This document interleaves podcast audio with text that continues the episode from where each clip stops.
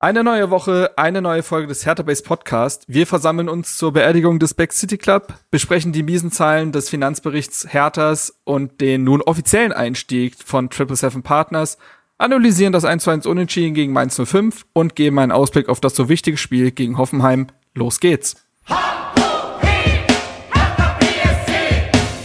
Hertha-Fans, das ist der Hertha Base Podcast mit Lukas Kloss und Marc Schwitzky.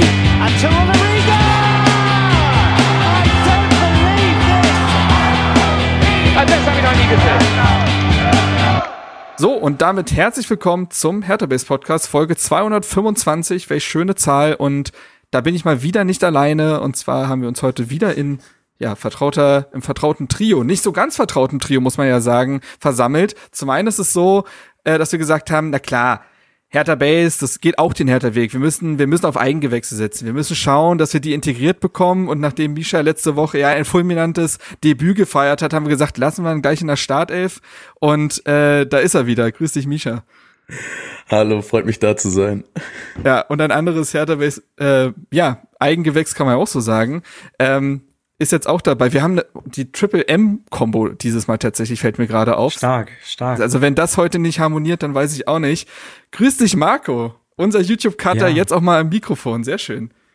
Ja, endlich mal, ne? Aber ja, ja. Hat ja, nicht ja. so lange gedauert wie bei Misha, ne? Also dann doch nicht stimmt. ein Jahr, sondern, sondern nur drei Monate. So, siehst du mal. Äh, ja, dann stell dich doch an der Stelle einfach mal genauso wie Misha es letzte Woche getan hat, kurz vor. Was ist deine Beziehung zu diesem Verein? Was ist deine Beziehung zu dem ganzen Podcast hier an der Stelle? Und ja, einfach mal ein paar Key Facts reinwerfen, dass die Leute ein bisschen was mit dir anfangen können. Ja, also ich bin Marco, ich bin, äh, wie schon Marc erwähnt hat, der Cutter vom Hertha Base Podcast jetzt seit drei Monaten. Ähm, ich habe drüber nachgedacht, ich bin tatsächlich jetzt 20 Jahre Hertha-Fan. Äh, kann man gar nicht so, äh, ja, irgendwie glauben, aber nee, ich bin so seit 2003 das erste Mal im Stadion gewesen, direkt mit Marcelinho-Kappe. Natürlich. Ins Stadion mit meinem Vater und äh, seitdem hänge ich an dem Verein und ähm, ja, bin jetzt irgendwie nach dem äh, letzten Blick von der Tabelle habe ich mir auch so Gedanken gemacht, so krass, es gab mal eine Zeit, wo, wo es Hertha gut ging, wo, wo wir auch mal entspannt irgendwie so da in der Region Köln, Bremen irgendwie so mit zehn Punkten Abstand auf der, äh, auf den Abstiegsrängen hatten. Mhm. Aber nee, ähm, so ja, und äh, wie kam ich zum Hertha Base Podcast? Äh, ja, hab eigentlich die Folge brandaktuell gehört, als ihr nach jemanden gesucht habt, der jetzt die Videoreihe oder beziehungsweise dann auch den Twitch-Kanal äh, alles äh, schneidet und da habe ich mich kurzerhand an den äh, Straßenrand gestellt, schnell und äh, eine Mail geschrieben. Und dann ging es eigentlich relativ flott innerhalb von der Woche. Und jetzt sitze ich hier nach ja. drei Monaten. Quasi der Tolga Giargi dieser Gruppe kam an und hat sofort, ja. sofort äh, einen Einfluss genau. auf die Truppe gehabt. Sofort äh, hat das funktioniert. Ähm, ja, wir sind ja sehr glücklich damit, wie es auf YouTube läuft. Damit sind auch alle gegrüßt an der Stelle, die sich das jedes Mal angucken und nicht nur anhören. Auch wenn das da natürlich gar keine gar keine Hierarchie gibt, wer jetzt da der bessere ist. Aber ja, da kann ich eigentlich gleich direkt überleiten zu den Hausmitteilungen. Und da gibt's diese Woche gar nicht viel, außer nochmal der Hinweis darauf, dass es Ende März mit den Twitch-Streams losgehen soll, die Marco eben erwähnt hat. Da sind wir fest dran, haben da total Bock drauf, haben das ja jetzt auch auf Social Media verkündet. Wir sitzen gerade noch an Formaten, Ideen, an Design und so weiter. Aber da sind schon einige Sachen zusammengekommen und da freuen wir uns sehr drauf. Und diese Sachen werden dann auch dank äh, Markus äh, Schnitthänden dann auch auf YouTube landen. Und äh, dann schauen wir mal, wie das alles wird. Also dementsprechend lohnt es sich doppelt und dreifach auf YouTube die Augen offen zu halten, weil dann auch demnächst nicht nur die Podcast-Folgen dort landen werden. Und ja, da freuen wir uns drauf, aber dazu in den nächsten Wochen immer mehr. Und dann will ich da gar nicht zu viel versprechen und wir gehen dann eigentlich direkt in die Hertha News, denn man muss ja auch sagen, da ist ja ein bisschen was passiert und da müssen wir über ein bisschen was reden. Das wird also auch durchaus einen großen Teil dieser Folge, denke ich mal, einnehmen. Also, let's go.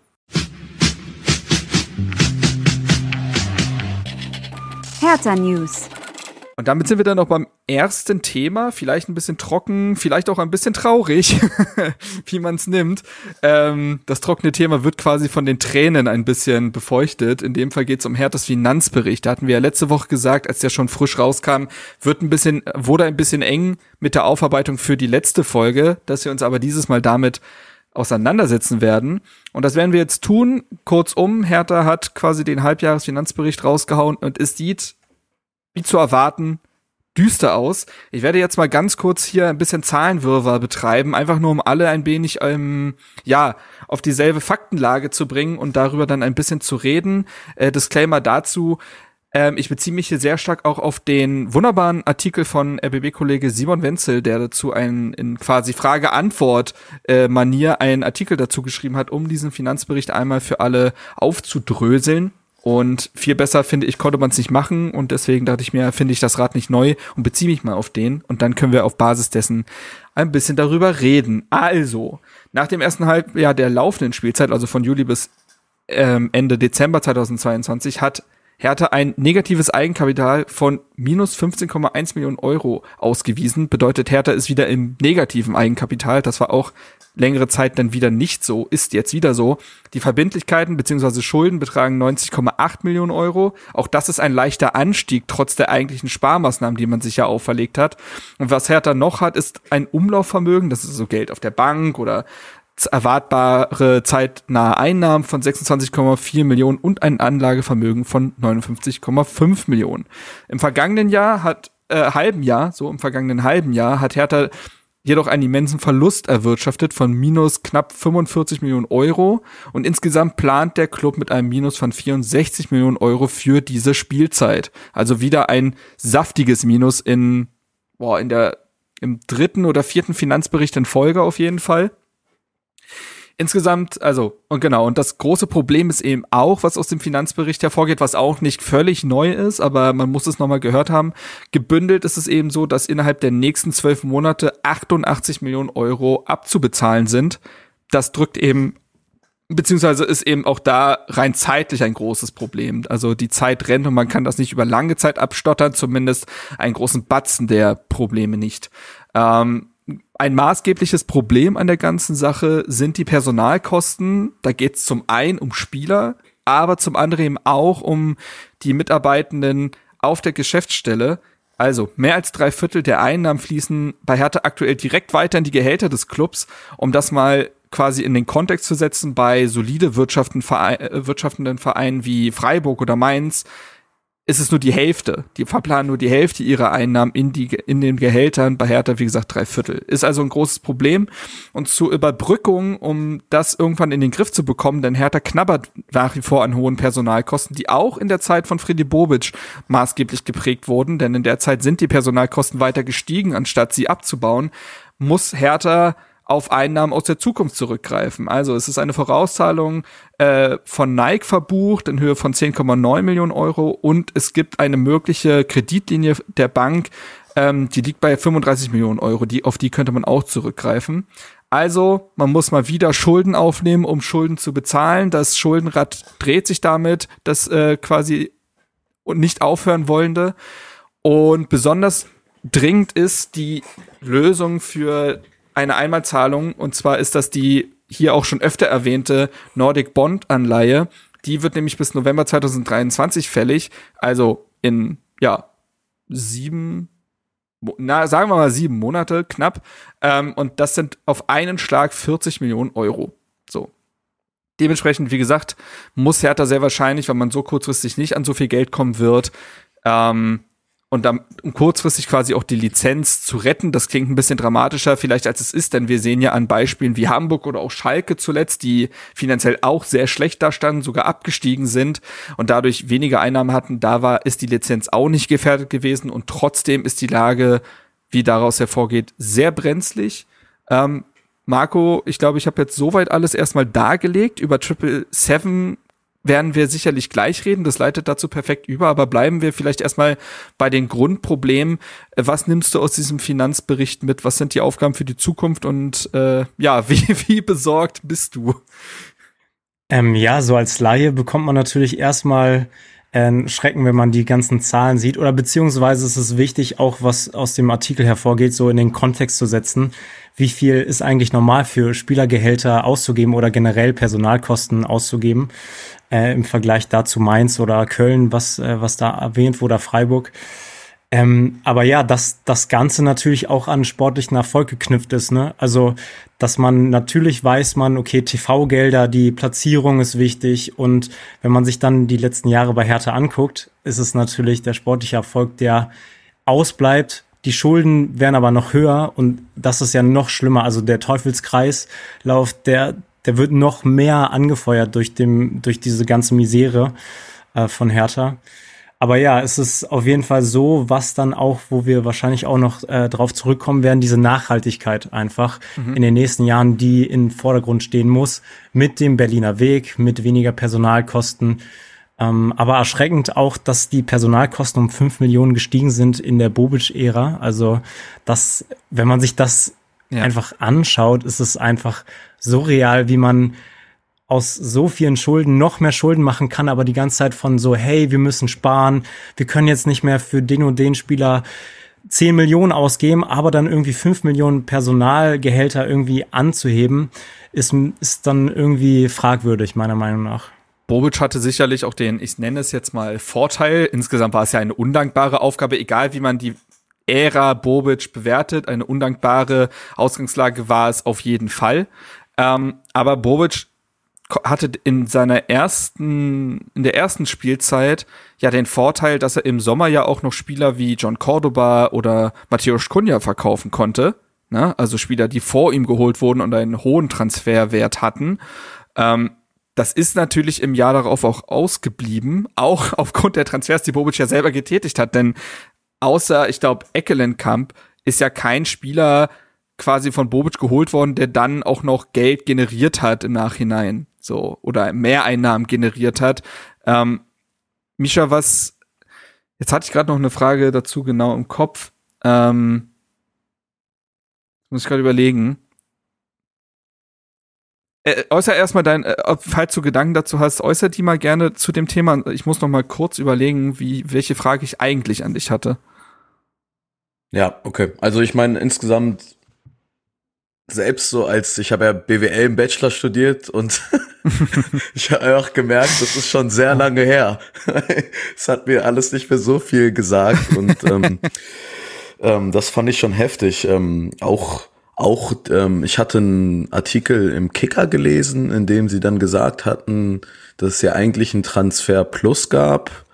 Ähm, jetzt in den beiden letzten Saisons ja. Oder? Also ich bin mir nicht ganz sicher, ja.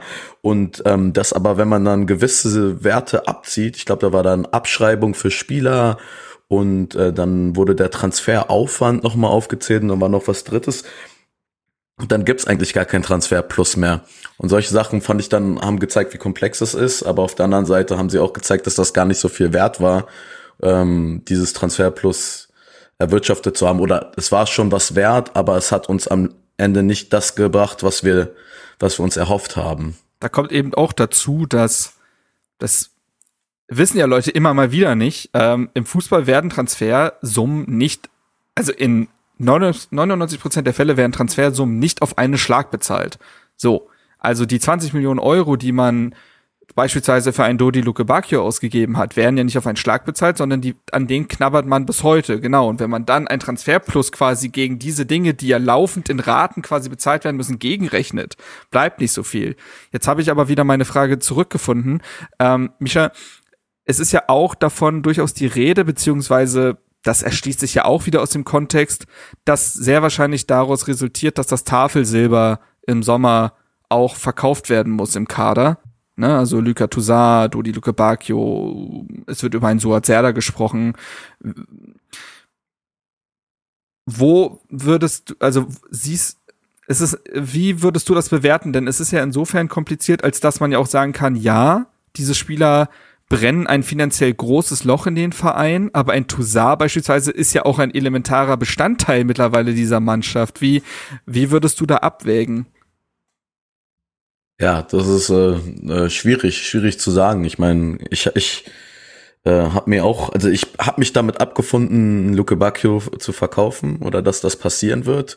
Bei Toussaint bin ich noch nicht äh, bereit, das jetzt für mich äh, für mich so zu akzeptieren. Aber klar ist das letztendlich ein ähm, ja eine schwierige Abwägung wo, wo ich nicht in der Haut von einem Benny Weber oder Tom, Tom Herrich stehen möchte, äh, also leben möchte, sein möchte. Ähm, und, und ich glaube, dass ähm, wir letztendlich also ich meine, wenn sie, wenn wir absteigen, dann hat sich das, glaube ich, sowieso von ja, selbst erledigt. Ja, ja, ähm, aber ja, es wird, ähm, das wird eine unfassbar schwierige Aufgabe und wahrscheinlich, so wie der Bericht aussieht, sind wir am Ende dazu gezwungen. Also das ist so mein Eindruck. Ja, ja. Marco, zählst du in deinem Kopf auch andere Spieler dazu oder auch Spieler, wo du sagst, gar kein hoher Transferwert mehr, aber vielleicht hohe Gehaltskosten oder ähnliches oder kein Mehrwert für den Kader, so dass man im Sommer trotzdem sagen müsste, bei aller Liebe und in einer anderen Situation wärst du vielleicht auch noch Teil dieses Kaders, aber in, in der Ausnahmesituation, in der man sich befindet, geht das eigentlich nicht. Ja, ich glaube, was Misha da auch schon anklingen hat lassen, ähm, muss man natürlich abwägen oder was du auch schon gesagt hast, was jetzt Kosten-Nutzen-Faktor. Wenn man jetzt so einen Suat sieht, der natürlich immer mal wieder Spiele abreißt, die, wo man sagt, okay, sein Potenzial ist irgendwie nicht erreicht worden, äh, was er eigentlich hat aber der gibt der Mannschaft spielerisch auf jeden Fall so viel, dass ich sage, okay, sind es jetzt diese, ich weiß nicht, wie viel der jetzt Transfermarkt mhm. ähm, wert sein soll, aber sagen wir mal, acht Millionen bekommt man für Serda. Sind diese acht Millionen dann über die nächsten Jahre gerechnet mehr wert als das, was er uns geben kann? Und mhm. findet man Ersatz, hat man jemanden in der Hinterhand, wo man sagt, Sunjic beispielsweise, der ist eh jetzt ausgeliehen. Da wird man die Laie nicht irgendwie in einen, ähm, wird man ihn nicht kaufen.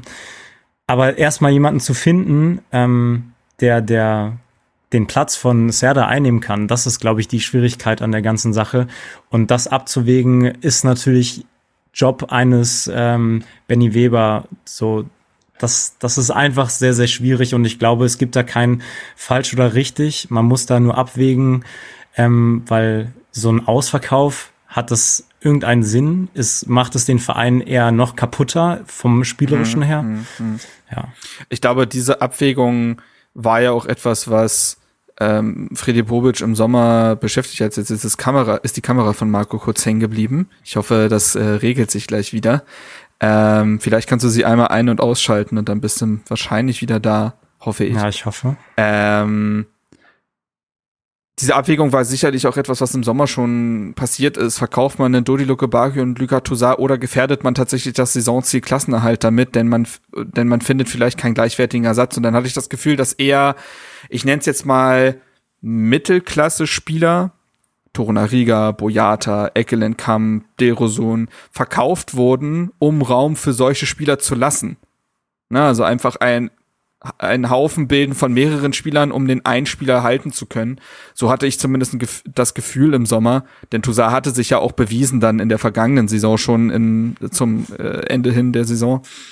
Ähm, aber ja, ich finde das auch sehr, sehr schwierig. Und ich glaube, das ist dann vielleicht auch der eine Vorteil, dass, äh, dass Benny Weber jetzt schon installiert wurde, um sich das eine gesamte Rückrunde auch anschauen zu können welcher Spieler gibt diesem Team so viel, dass man Lösungen finden muss, um das finanziell zu tragen. Aber ja, ich glaube, das ist die diese, das ist die Aufgabe und die ist sehr, sehr schwer.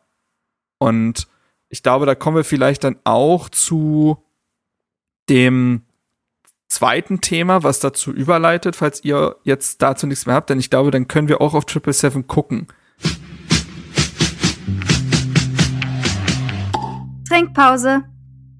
So, kurzer Cut gewesen. Jetzt gehen wir quasi aber zum damit ja auch einhergehenden Thema und verbundenen Thema einher und das passt eben sehr gut zum Finanzstatus von Hertha BSC, denn wir haben ja schon gesagt, es sah sehr, sehr brenzlig aus und jetzt am Mittwoch müssen ja die Unterlagen bei der DFL zur Lizenz abgegeben werden und ohne einen gewissen Einstieg eines Investors wäre das sicherlich unangenehm geworden. So aber wird es hoffentlich aus härter Sicht dazu führen, dass dahingehend zumindest jetzt in erster Instanz nicht viel passiert. Denn am Samstag ist offiziell verkündet worden, dass sich Triple Seven oder Triple Seven Partners die Anteile von Last Winters Tenor Group gesichert hat. Also die 64,7 Prozent sind in den Besitz der, äh, der KGAA sind in den Besitz von Triple Seven gewandert. Am heutigen Montag hat es zudem eine Ko Pressekonferenz dazu gegeben, um dahingehend alle relevanten Fragen und Fakten einmal zu klären. Die wichtigste Nachricht, würde ich jetzt einfach mal behaupten, ist, dass die Triple Seven darüber hinaus eben auch weitere zehn Prozent und damit auch die letzten zehn verbleibenden Prozent der KGAA, denn mehr als 75 Prozent kann man nicht veräußern, sichert und das in einem Wert von 100 Millionen Euro.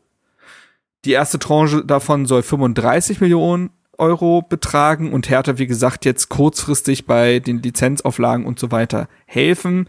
Ähm, genau, es ist also eine unmittelbare Zuwendung, die elementar ist für die wirtschaftliche Stabilität. Und ein ja, zentraler Baustein muss, äh, hat Tom Herrich gesagt, für die Lizenzierung und die Verbindlichkeiten der Vergangenheit. Wie gesagt, heute hat es die Pressekonferenz dazu gegeben. Es wäre, glaube ich, wenig sinnvoll, die hier einmal quasi noch vorzutragen. Dafür könnte sie ja selber gucken. Aber ähm, wir werden jetzt, glaube ich, im Zuge des Gesprächs sicherlich über die ähm, Kernthemen und Fakten reden, aber auch über das generelle Gefühl, was da einherging. Misha, was bleibt dir von dieser Pressekonferenz hängen? Ähm, ja, einiges auf jeden Fall grundsätzlich erstmal eine positive, positive Stimmung, die, die dort herrschte und das ähm, muss auch erstmal geschafft werden, denn ähnlich so wie es die aktive Fanszene sieht, äh, bin ich auch ein wirklich großer Kritiker von Investoren im Fußball und ich ähm, ich glaube, die Vergangenheit hat schon oft gezeigt, nicht nur bei Hertha, dass das gerade in Deutschland schwierig ist. Mhm. Ähm, und dennoch hatte ich das Gefühl, dass ähm, die Art und Weise, wie sie dort halt zu dritt ähm, ähm, saßen und, und auch immer aufeinander Bezug genommen haben ähm, und, ähm, und, und immer wieder betont haben, dass es hier ja auch irgendwie um, um eine, eine per persönliche Beziehung geht, ähm, ähm, fand ich das schon sehr gut. Ich ähm, habe mir einen Satz irgendwie ähm, gemerkt und da meinte äh, äh, Jo, haben sie ihn ja immer genannt. Äh, Josh Wonder, genau.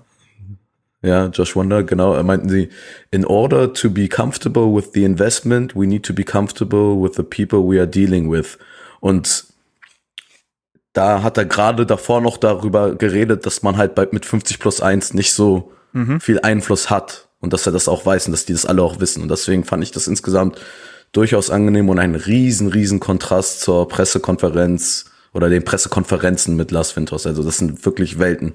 Ja, ich hatte auch das Gefühl, dass die Betonung sehr klar und deutlich darauf lag, ruhig und ohne Luftschlösser an dieser wirtschaftlichen Konsolidierung zu arbeiten, dass das erstmal diese wirtschaftliche Nachhaltigkeit das Kernthema sein wird und dass Triple Seven dabei als Partner auf Augenhöhe seine Expertise und sein Netzwerk bereitstellen soll, ohne aber 50 plus 1 in irgendeiner Weise zu verletzen. Auch das wurde sehr oft betont, sowohl von Tom Herrich und Kai Bernstein als auch eben Josh Wonder, dass man ja die, die Identität und die Tradition der Vereine, die in diesem Netzwerk sind und in Deutschland eben besonders durch 50 plus 1 respektieren möchte. Und in meinen Augen wurde da ein sehr demütiges, einvernehmliches und auch irgendwie zuversichtliches Bild aller Beteiligten abgegeben. Ähm, Marco, was, was nimmst du als Kernpunkte mit und vielleicht in Bezug eben auch in der Diskrepanz auch zu der Zeit der Tenor Group. Wir können jetzt natürlich nur spekulieren, wie es in Zukunft sein wird, aber jetzt gemäß daran, was dort gesagt wurde und wie es miteinander umgegangen wurde. Ähm, also erstmal waren vor allem die ersten Sekunden, hatte ich das Gefühl, dass der Name von Josh Wonder irgendwie noch nicht ganz klar war, auch bei, bei, bei der SZ bei Javier äh, Caceres heißt Caceres, genau. Genau, der hat sich auch dann direkt entschuldigt. Aber nein, ich, ich kann eigentlich nur zustimmen, was Misha gesagt hat. Also ich finde es auch ähm, immer schwierig mit, äh, mit irgendwie Investoren, aber der Josh wirkte echt sehr, sehr sympathisch. Also auch, wie er da saß, ganz locker, irgendwie er wusste, es geht hier um was und auch in, in dem Sinne, ähm, im Vergleich zu, zu Windhorst, war auch eine Frage, was er jetzt, also was jetzt anders sein sollte, weil äh, Hertha hat ja schon mal ein Investment irgendwie an die Wand gefahren. Und da hat er dann gesagt, ja, ich, ähm, ich weiß, dass wir besser aufgestellt sind, beziehungsweise wir als äh, 7-7 Group sind ähm, da besser aufgestellt, haben Ressourcen, haben Netzwerk, haben schon Erfahrung mit äh, Fußballvereinen und ähm, man kann natürlich nie wissen, was beim Investment irgendwie passiert. Das ist natürlich ganz klar, egal äh, klein oder groß. Ähm, aber insgesamt fand ich das schon einfach hat er mir Vertrauen geschenkt, auch wenn nicht so viele Details offengelegt wurden, was auch ja auf der Pressekonferenz gesagt wurde, dass es in nächster äh, Zeit dann öffentlich gemacht wird, Stück für Stück an Details, mhm. ähm, was alles angeht. Aber auch, dass er gesagt hat, dass dass diese 100 Millionen Investment an nichts gebunden sind, ob jetzt reiner äh, sportlicher Erfolg oder auch Liga-Zugehörigkeit, mhm. dass er erstmal gesagt hat, hey, das ist auch ein Long Run und wir sind hier ähm, da, weil wir das machen und es hat Zeit gebraucht, weil, weil so ein Prozess komplex ist und ähm, ja, hat für mich einen guten Eindruck gemacht. Natürlich keine Luftsprünge gemacht, so, aber hat mir auf jeden Fall so das viel. Ist ja, das ist ja, glaube ich, genau der Punkt. Ne? Also, dass man eben nichts verspricht, was man nicht halten kann. Ich finde, die Signalwirkung der Pressekonferenz ist eigentlich, dass es gar keine große Signalwirkung gab. Es gab kein kerniges Zitat mit, wie wir es von früher kennen, Big City Club, spannendes Projekt Europas und so weiter, sondern es wäre sehr viel kleiner. Ich glaube, das, was am meisten hängen bleiben wird, ist das Zitat von Karl Bernstein, der meinte, dass mit diesem Tag auch dieses Label Big City Club beerdigt werden soll. Ähm, denn das steht ja auch ein Stück weit für, nicht nur ein Stück weit, das steht für den Größenwahn der vergangenen Jahre, der ja nie mit Leben gefüllt wurde oder mit Expertise. Und das ist eben das, was du auch gesagt hast, Marco. Der entscheidende Unterschied, glaube ich, ist, dass Triple Seven Erfahrung mittlerweile in diesem Business hat, internationale Erfahrung, dass sie sich breit aufgestellt haben in ihrer eigenen Expertise, mit Johannes Spors beispielsweise, der Sportdirektor ist, mit Don Dransfield, der äh, auch CEO der Football Group äh, von Triple Seven ist, Leute, die bei in der City Group gearbeitet haben von Manchester City und Co., die bei RB Leipzig gearbeitet, bei TSG Offenheim gearbeitet haben. Ich weiß, diese Namen, da stellen sich bei einigen die Nackenhaare auf und darüber reden wir sicherlich gleich. Aber abseits dieses, abseits quasi dafür, wofür die Vereine stehen, ist überhaupt schon mal sportliche Expertise in dem Partner von Hertha BSC verankert. Das ist ein Riesenunterschied zu der Tenor Group, wo es keinerlei sportliche Perspektive, äh, äh, Perspektive vielleicht auch, aber Expertise gab. äh, die hat man sich ja dann versucht dazu zu holen mit Jürgen Klinsmann, mit Jens Lehmann und naja, wir alle wissen, wie das geendet ist. Ähm, und im Zuge dessen ist es so, dass ähm, das Unternehmen ähm, zwei Plätze im Aufsichtsrat erhalten wird, der dann ähm, nur noch aus fünf statt zuvor neun Mitgliedern bestehen wird. Das ist eine Änderung. Und man wird auch zwei Sitze im Beirat der Gesellschaft bekommen. Das nur mal zu den formalen Aspekten. Auch da wurde gesagt, wer da sitzen wird, das wird in den nächsten Wochen geklärt und dann auch veröffentlicht, aber dazu wurde jetzt noch nicht so viel gesagt. Ähm, aber ich glaube, die Demut und dieses, wir werden wir werden jetzt mal ruhig arbeiten und nicht die Fresse aufreißen, ist ja eigentlich das, was von dieser PK hängen bleiben sollte.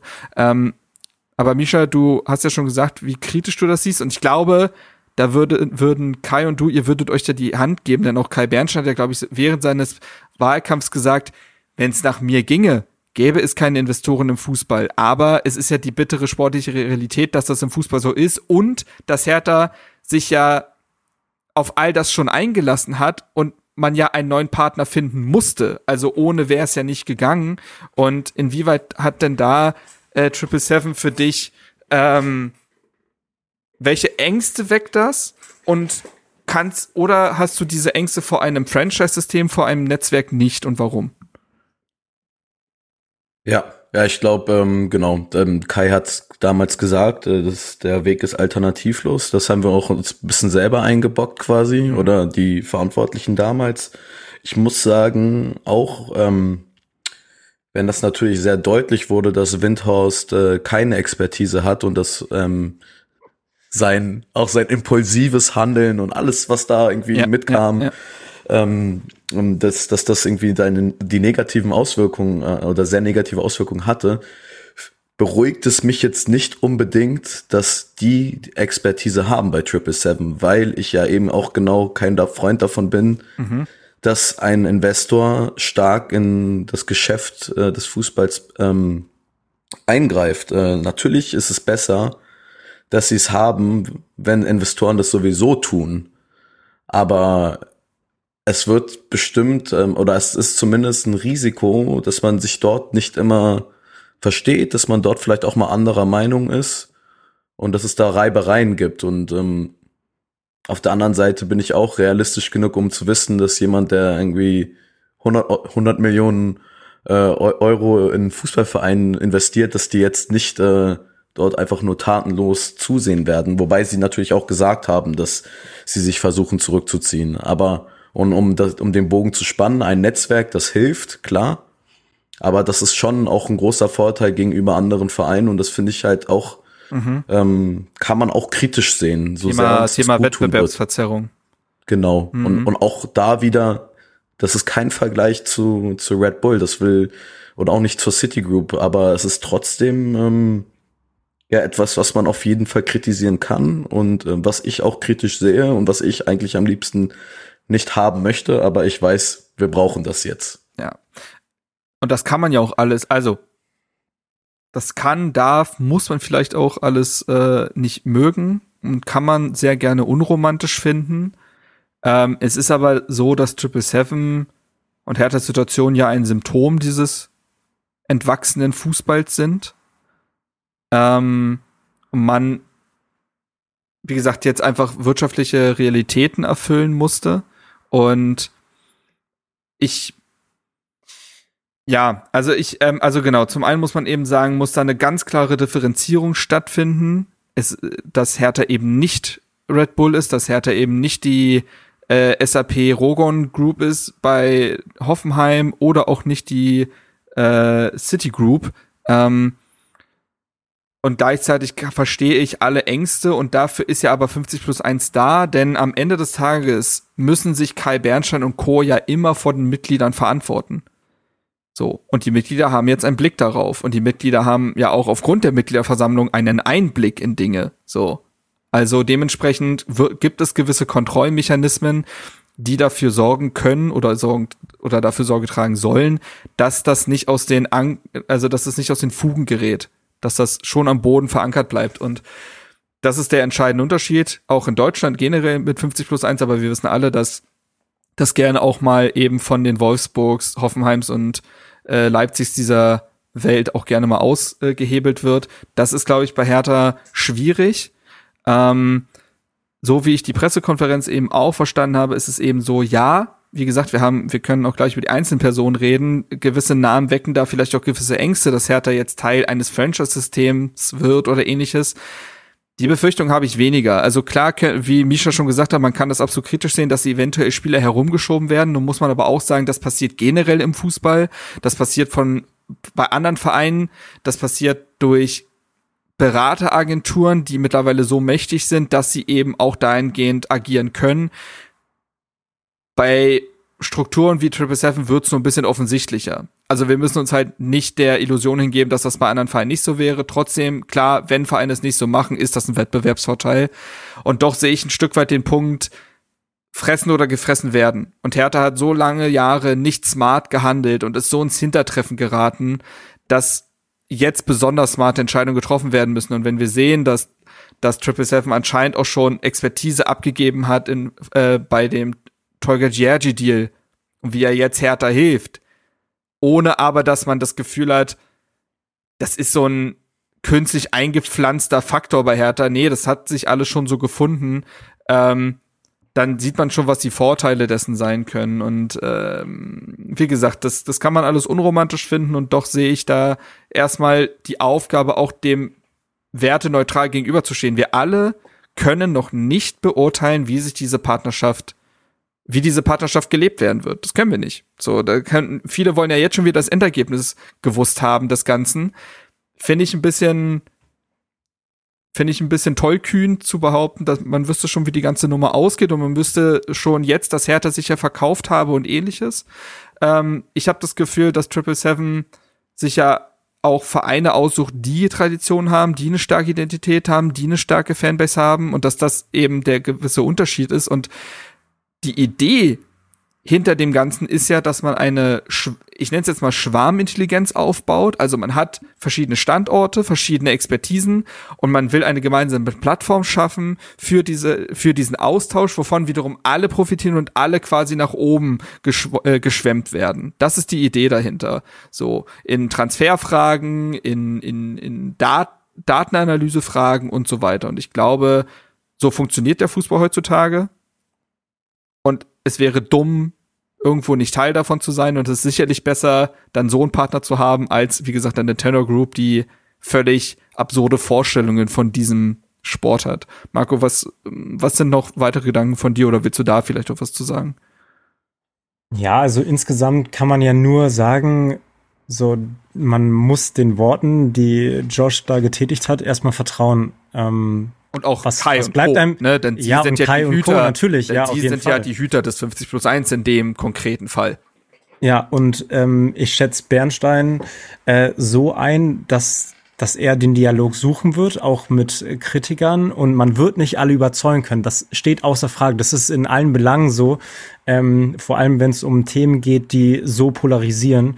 Da, da muss man halt einfach Abstriche machen, was man machen kann. Man kann Ängste nehmen, indem man Dialoge führt, mhm. indem man kommuniziert und versucht so transparent wie möglich zu sein. Das ist das Wichtigste an dem ganzen Punkt. Und was bringt es denn jetzt zu sagen, so ja, alles, was auf der PK geredet wurde, von wegen, hey, wir schenken euch Vertrauen, wir lassen euch erstmal machen, wir respektieren 50 plus 1, etc. Wenn man da sagt, nein, das, das glauben wir nicht, ja, dann hat, dann, dann bringt es ja nichts. Also jetzt muss man erstmal die Fü Füße stillhalten und erstmal ein bisschen abwarten und dann, wie du schon meintest, Marc, die meisten wollen jetzt schon das Ergebnis äh, sehen, was in drei Jahren der Fall ist. Ob wir in der ersten Liga irgendwie unter den Top 10 sind oder sowas. Das wird man alles sehen und jetzt muss man erstmal den ersten Eindruck sacken lassen und dann wird man alles weitere sehen, was passiert. Ja, genau. Also und dementsprechend, glaube ich, können wir das einmal so festhalten abwarten. Ist immer, ist immer doof in einer Welt, in der alle irgendwie immer schon eine feste Meinung haben wollen und immer schon das Ergebnis sehen wollen. Aber in dem Fall muss, muss man einfach abwarten. Ähm, ich glaube, dass das Kapitel Lars Windhorst und dass das Kapitel Tenor Group beendet ist. Das ist erstmal grundsätzlich positiv, das kann man auch sagen. Oh ja, ja. Also, das, das kann man ja einmal erstmal so festhalten. Also, ähm, so, und das und alles weitere wird man sehen. Jetzt geht's ja eh erstmal bis zum Saisonende ums Überleben. Abseits dessen können vielleicht jetzt wieder auch andere Themen angegangen, angegangen werden. Karl Bernstein hat es auf der Pressekonferenz erwähnt. Es gibt jetzt, es gibt das Stadionthema, es gibt das Thema Frauenabteilung, es gibt das Thema Satzungskommission, es geht auch das, es geht auch um das Thema härter Weg, also auch jetzt weiter an den Strukturen der Durchlässigkeit der Jugendarbeiten und so weiter. Das sind alles Themen, die jetzt endlich auch wieder angegangen werden können, weil das ganz große Thema erstmal aus dem Weg geräumt ist, beziehungsweise jetzt auch anlaufen kann. Und ich, ich bin auch ehrlich gespannt, denn wie gesagt, Hertha war sehr lange Zeit einer der dümmsten Bundesliga-Vereine. Und das meine ich einfach wirklich so, also ich meine es wirklich so. Es war, vieles war im Vergleich sehr dumm, weil man sich nicht den modernen Gegebenheiten dieses Sports geöffnet hat. Und ich glaube, mit Triple Seven hat man die Möglichkeit, jetzt auch mal cleverer als andere zu sein. So. Und dem muss man sich auch offen stellen. Und es wäre auch da wieder dumm, das nicht zu tun. Und wie gesagt, wie, inwieweit das mit 50 plus 1 vereinbar ist und so weiter, das sind alles Dinge, die jetzt gesehen werden müssen, die auch, also die auch eine mündige Gruppe von Mitgliedern braucht, es braucht das Kontrollorgan der Mitglieder, auch der Medien, um da halt zu schauen, dass da kein, Philipp Amthor würde Schabernack sagen, äh, betrieben wird. Abseits dessen wird man es abwarten müssen. So. Aber vielleicht noch da abschließend das Ergebnis, ob das Invest Investment jetzt erfolgreich ist, wird sich eben nicht nur, und äh, das hast du ja auch gerade nochmal gesagt, Marc, daran messen lassen, wie wir in drei Jahren oder wo wir da sportlich stehen, sondern eben genau, wie wir zusammenarbeiten oder wie der Verein, wie die Gremien miteinander arbeiten. Und wenn das ruhig und äh, res respektvoll ist und ähm, man sportlich jetzt nicht äh, in, in einem Absturz befindet, sondern sich vielleicht auch nur minimal verbessert, dann glaube ich, ist das schon mal ein, genau. ein erfolgreiches Investment, was dann langfristig gesehen nochmal sportlich Erfolg erzielen kann. Genau, also so wie ich es sehe, ist es genau das, also dass man sportlich von der Expertise profitiert, denn das hat man jetzt ja auch sehr herausgestellt, ne, dass das einer der Ziele ist. Auch daran kann man sich messen lassen, dass man sich wirtschaftlich konsolidiert, konsolidiert und dass auch die eigene Identität unter dem Ganzen nicht leidet und dass man jetzt diesen ausgerufenen Hertha-Weg mit mehr Berlin, mit mehr Eigengewächsen trotz dieser Möglichkeiten geht und nicht eben sagt, naja gut, jetzt haben wir hier einen Spieler aus Genua, da haben wir über den Sportdirektor mitbekommen, der sucht eine neue Perspektive, dann setzen wir den dahin anstatt Eigengewächs XY. Das muss gewährleistet sein. So. Und das, und so wie, so wie es dargestellt wurde, soll das ja auch der Weg sein. Hertha bleibt weiterhin, und das ist eben 50 plus 1, Gott sei Dank. Ähm, Hertha bleibt der, der, Entschei der Entscheider. Und man kann aber trotzdem sagen, so, wir haben uns jetzt folgendes überlegt und jetzt Triple Seven, haut das doch mal bitte kurz durch eure Datenanalyse, ob das denn auch so Sinn ergibt. So, und das ist ja total in Ordnung zu sagen, zweite Meinung einholen am Ende des Tages. Das ist ja, das sollte, so sollte es ja sein. Ähm, so ist es eben auch nicht so, wie ja der Kicker-Artikel aufgrund, also es gab jetzt noch einen weiteren Kicker-Artikel, der quasi in den Raum gestellt hat, inwieweit Triple Seven schon an dem Bobic aus beteiligt war und wo die Überschrift sehr viel brisanter war als der eigentliche Artikel, denn auch da kommt heraus, natürlich, natürlich hat Hertha darüber schon Triple Seven informiert, was die Gedankengänge sind und man hat sich dazu ausgetauscht. Aber es ist ja nicht so, als hätte da Triple Seven das erstens zum einen initiiert und gesagt, naja, wollte er nicht eigentlich, also wir würden jetzt nur einsteigen, wenn der mhm. Freddy weg ist und sie werden auch nicht den Daumen gesenkt oder gehoben haben. Ich glaube, die Probleme lagen so tiefgreifend, so, so habe ich das auch aus dem Verein gehört, ob da Triple Seven eingestiegen wäre, wäre oder nicht, die Zukunft von Freddy Bobic war auch so entschieden aber dass man sich bei allem informiert und austauscht, wenn man schon seit Monaten ja sich über alles austauscht, ist ja logisch. So, also das ist da auch wieder so ein bisschen irreführend gewesen und man muss nicht glauben, als hätte Hertha jetzt seine Entscheidungskraft am äh, an der Garderobe abgegeben. So. Gut. Ja, da vielleicht ja. noch mal ja, ähm, kurz noch mal abschließend was zu sagen. Ich glaube, es ist auch diesmal anders, ähm, wenn man sich zurückerinnert, als Czovic Trainer war ja. Und äh, Windhorst ganz neu im Verein war und die Millionen äh, ja geflossen sind. Da sind natürlich die Wege für die Eingewächse natürlich versperrt worden, weil du hast natürlich als Trainer, vor allem als neuer Trainer, so einen großen Druck gehabt, so direkt mhm. Ergebnisse zu liefern. Und ich glaube, diesmal wird es schon anders sein, dass Hertha in, in Form von ähm, Benny Weber oder Karl Bernstein oder wem auch immer, dass die gesagt haben, hey, wir wollen auch auf unsere Jugend setzen und das ist halt der nachhaltige Weg, den wir gehen müssen. Und die sind sich da schon im Klaren, dass man da eine Mischung findet und dass dass man jetzt keine Angst haben sollte als Fan, ja, okay, jetzt ist ein neuer Investor da, jetzt dürfen die Talente wieder nicht spielen. So, ich glaube, diesmal wird es schon anders. Natürlich wird man das erstmal sehen. Aber ich bin da zuversichtlich, dass äh, der härter Weg in Anführungszeichen gegangen werden kann. Und das zeigt sich ja eben darin, dass das Investment oder die Partnerschaft eben auch liga-unabhängig angelegt ist. Genau, ja, also, genau. Denn der härter Weg kann ja auch vielleicht erstmal in die zweite Liga führen, kurz bis mittelfristig. Aber anscheinend ist ja Triple Seven davon überzeugt, dass es dann eben so sein muss. Sonst würde man ja das nur für die erste Liga sagen und schneller Erfolg und all das, was wir schon mal hatten. Aber wie Kai Bernstein gesagt hat, der Unterschied ist, es gibt jetzt ganz andere handelnde Personen auf beiden Seiten. Und auch da, Josh Monder hat ja auch gesagt, der große Vorteil an solch langen Verhandlungen ist ja vielleicht auch, dass man sich ja über einen sehr langen Zeitraum auch sehr intensiv kennenlernt und daraus ja ein Vertrauen auch erwachsen kann. Und ich glaube, dass diese, dass die Verhandlungen so lange gelaufen sind, ist für mich gar nicht unbedingt ein schlechtes Zeichen, denn sie haben ja offensichtlich zum Ergebnis geführt und ist für mich eher der Punkt, man hat über alles gesprochen und es gibt jetzt ein sehr gesundes Erwartungsmanagement auf beiden Seiten. Auch da kann ich mir vorstellen, damals, Lars Winters hat weit über äh, Marktwert quasi die Anteile gekauft, ist offensichtlich ein sehr impulsiver, ein sehr schneller Mensch, sehr schnell handelnder Mensch und Hertha konnte das auch nicht ablehnen. Ich und man hat es ja an dem Investment gesehen. Ich glaube nicht, dass sie sich sehr intensiv, sehr lange zusammengesetzt haben und strategisch geplant haben, wie das Geld eingesetzt wird. Das, deswegen war es ja so chaotisch. Und jetzt einmal quasi alles abgesteckt zu haben und dadurch brauchen Verhandlungen auch lange, auch um bei jedem Aspekt immer den 50 plus 1 Aspekt quasi auch drin zu haben, das dauert. Und ich finde das gar nicht, ich finde das eher vertrauenserweckend, wenn sowas länger dauert, als dass es jetzt schnell, schnell geht. So. Ja. Ja, sehe ich auch so. Gut, dann können wir das Thema zumachen, denke ich, und äh, verbleiben eben so, dass man das immer wieder gegenchecken muss. Und womöglich hat ja auch schon Triple Seven, und da übernehme ich jetzt, nehme ich nochmal die Brücke quasi, ja auch schon beim vielleicht nächsten Transfer ja auch schon wieder mitgeholfen mit der Expertise.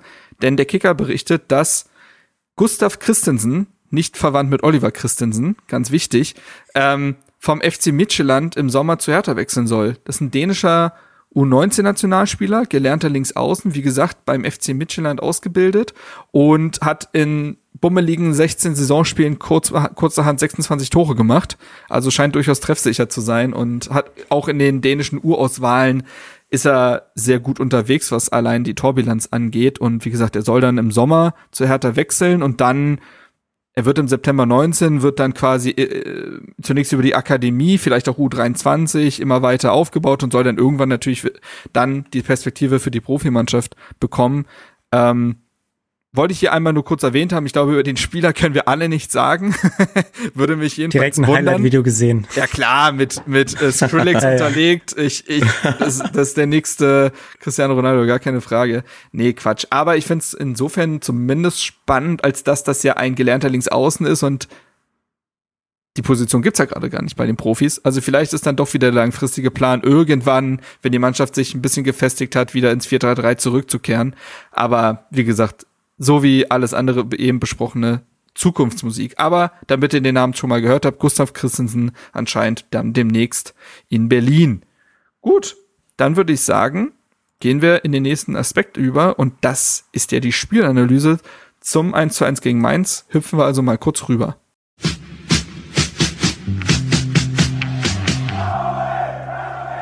Spielanalyse. Vergangenen Samstag hat Hertha BSC den FSV Mainz 05 im Olympiastadion empfangen. Ähm, Sandro Schwarz, Sammy Alagui, ähm, Florian Niederlechner, Jean-Paul Boetius, die Geschichten haben sich alle irgendwie die Woche selber geschrieben, aber eigentlich stand ja im Fokus, dass Hertha da gegen eine Mannschaft ge gespielt hat, die vier Spiele in, in Folge gewonnen hat und man selber aus dem eher desolaten 1 zu 4 gegen Leverkusen kam. Ähm, und es ja auch das Spiel vor dem so wichtigen Spiel gegen Hoffenheim ist, wo man sich vielleicht auch wieder ein bisschen Mut erspielen wollte. Ähm, Marco, wie sah denn die Aufstellung aus? Gab es Änderungen und wenn ja, welche und wie, was war vielleicht auch die Idee dahinter? Ja, also wir haben äh, wieder mit äh, Martin hinten gespielt. Ähm, auf der linken Innenverteidigerposition. In der Mitte ist dann Kempf rein. Mhm. Was mir persönlich am Anfang, als ich die Aufstellung gesehen habe, äh, direkt äh, positiv aufgefallen ist, weil ich das Gefühl hatte, im Leverkusen-Spiel Kempf nicht in der Mitte zu haben, der fühlt sich da auf jeden Fall wohler und kann mehr und besser dirigieren. Und äh, Jessic ist reingekommen für Dodi äh, mhm. äh, vorne. Und ansonsten haben wir auch wieder mit ähm, Dreier- beziehungsweise Fünferkette gespielt. Und äh, ja, ist ansonsten gleich geblieben, außer den beiden Wechseln. Und äh, ich kann mir nur vorstellen, ähm, dass man, dass man gesehen hat, dass ähm, gegen jemanden wie Augsburg Dodi als Einwechselspieler da auf jeden Fall nochmal gute Akzente setzen kann und man mit der Körperlichkeit von Jessic vorne, ähm, der natürlich auch dynamisch unterwegs ist, ähm, erstmal anfangen wollte und insgesamt fand ich das dann doch schon ähm, ja sinnvoll von der Aufstellung her. Ja, es war ja an sich dann auch dieselbe Aufstellung wie aus dem Augsburg-Spiel, meine ich. Oder konnte, nee, da konnte, ja, ja da, da konnte Dada ja kurzfristig ja. nicht spielen. So war das. Er wäre ja so, eigentlich ja. eingeplant gewesen. In dem Fall war es Aber so, ich glaube, gegen, gegen Gladbach haben wir mit Marton hinten gespielt und vorne mit Jessic. Ich glaube, so war die so Aufstellung. So war das, genau. Ähm, aber ich denke, Mainz und Augsburg ähneln sich ja einfach in der Herangehensweise, dass du weißt, das wird ein kampfbetontes Spiel, das wird ein laufintensives Spiel, da wird es in jedem Zweikampf krachen und es wird vor allen Dingen um zweite Bälle gehen, genau wie gegen Augsburg. Und ich finde, da ist es so, dass Jesse Nankam einfach die deutlich bessere Wahl ist, weil er gegen den Ball aggressiver zu Werke geht, als es ein Dodi Luke Bacchio tut. Und Luke Bacchio gegen Leverkusen auch generell einfach kein sonderlich gutes Spiel gemacht hat wie der Rest der Mannschaft. Plus Mainz wird auch bei einem Auswärtsspiel sagen, nehmt er erstmal den Ball, ist in Ordnung, wir versuchen dann umzuschalten und dann brauchst du ja Lösungen im Ballbesitz. Und ich glaube, da ist ein Martin Dardai der deutlich bessere Spieler, weil er mit seinen langen Bällen und seinem Antribbeln da ein paar mehr Lösungen bietet. Ähm, tatsächlich war ja dann eher die Frage, wenn er rein rotiert, wer bleibt dann draußen, Uremovic oder Rochel? In dem Fall ist es dann Rochel gewesen. Ich greife vorweg, ich finde, dass Uremovic auch ein wirklich gutes Spiel gemacht hat. Also er hat seinen Startelf-Einsatz gerechtfertigt, kann man sagen. Und eine Änderung noch im Kader. Willi Konga hat sein Comeback gegeben. Später ja auch sein Comeback dann auf dem Feld.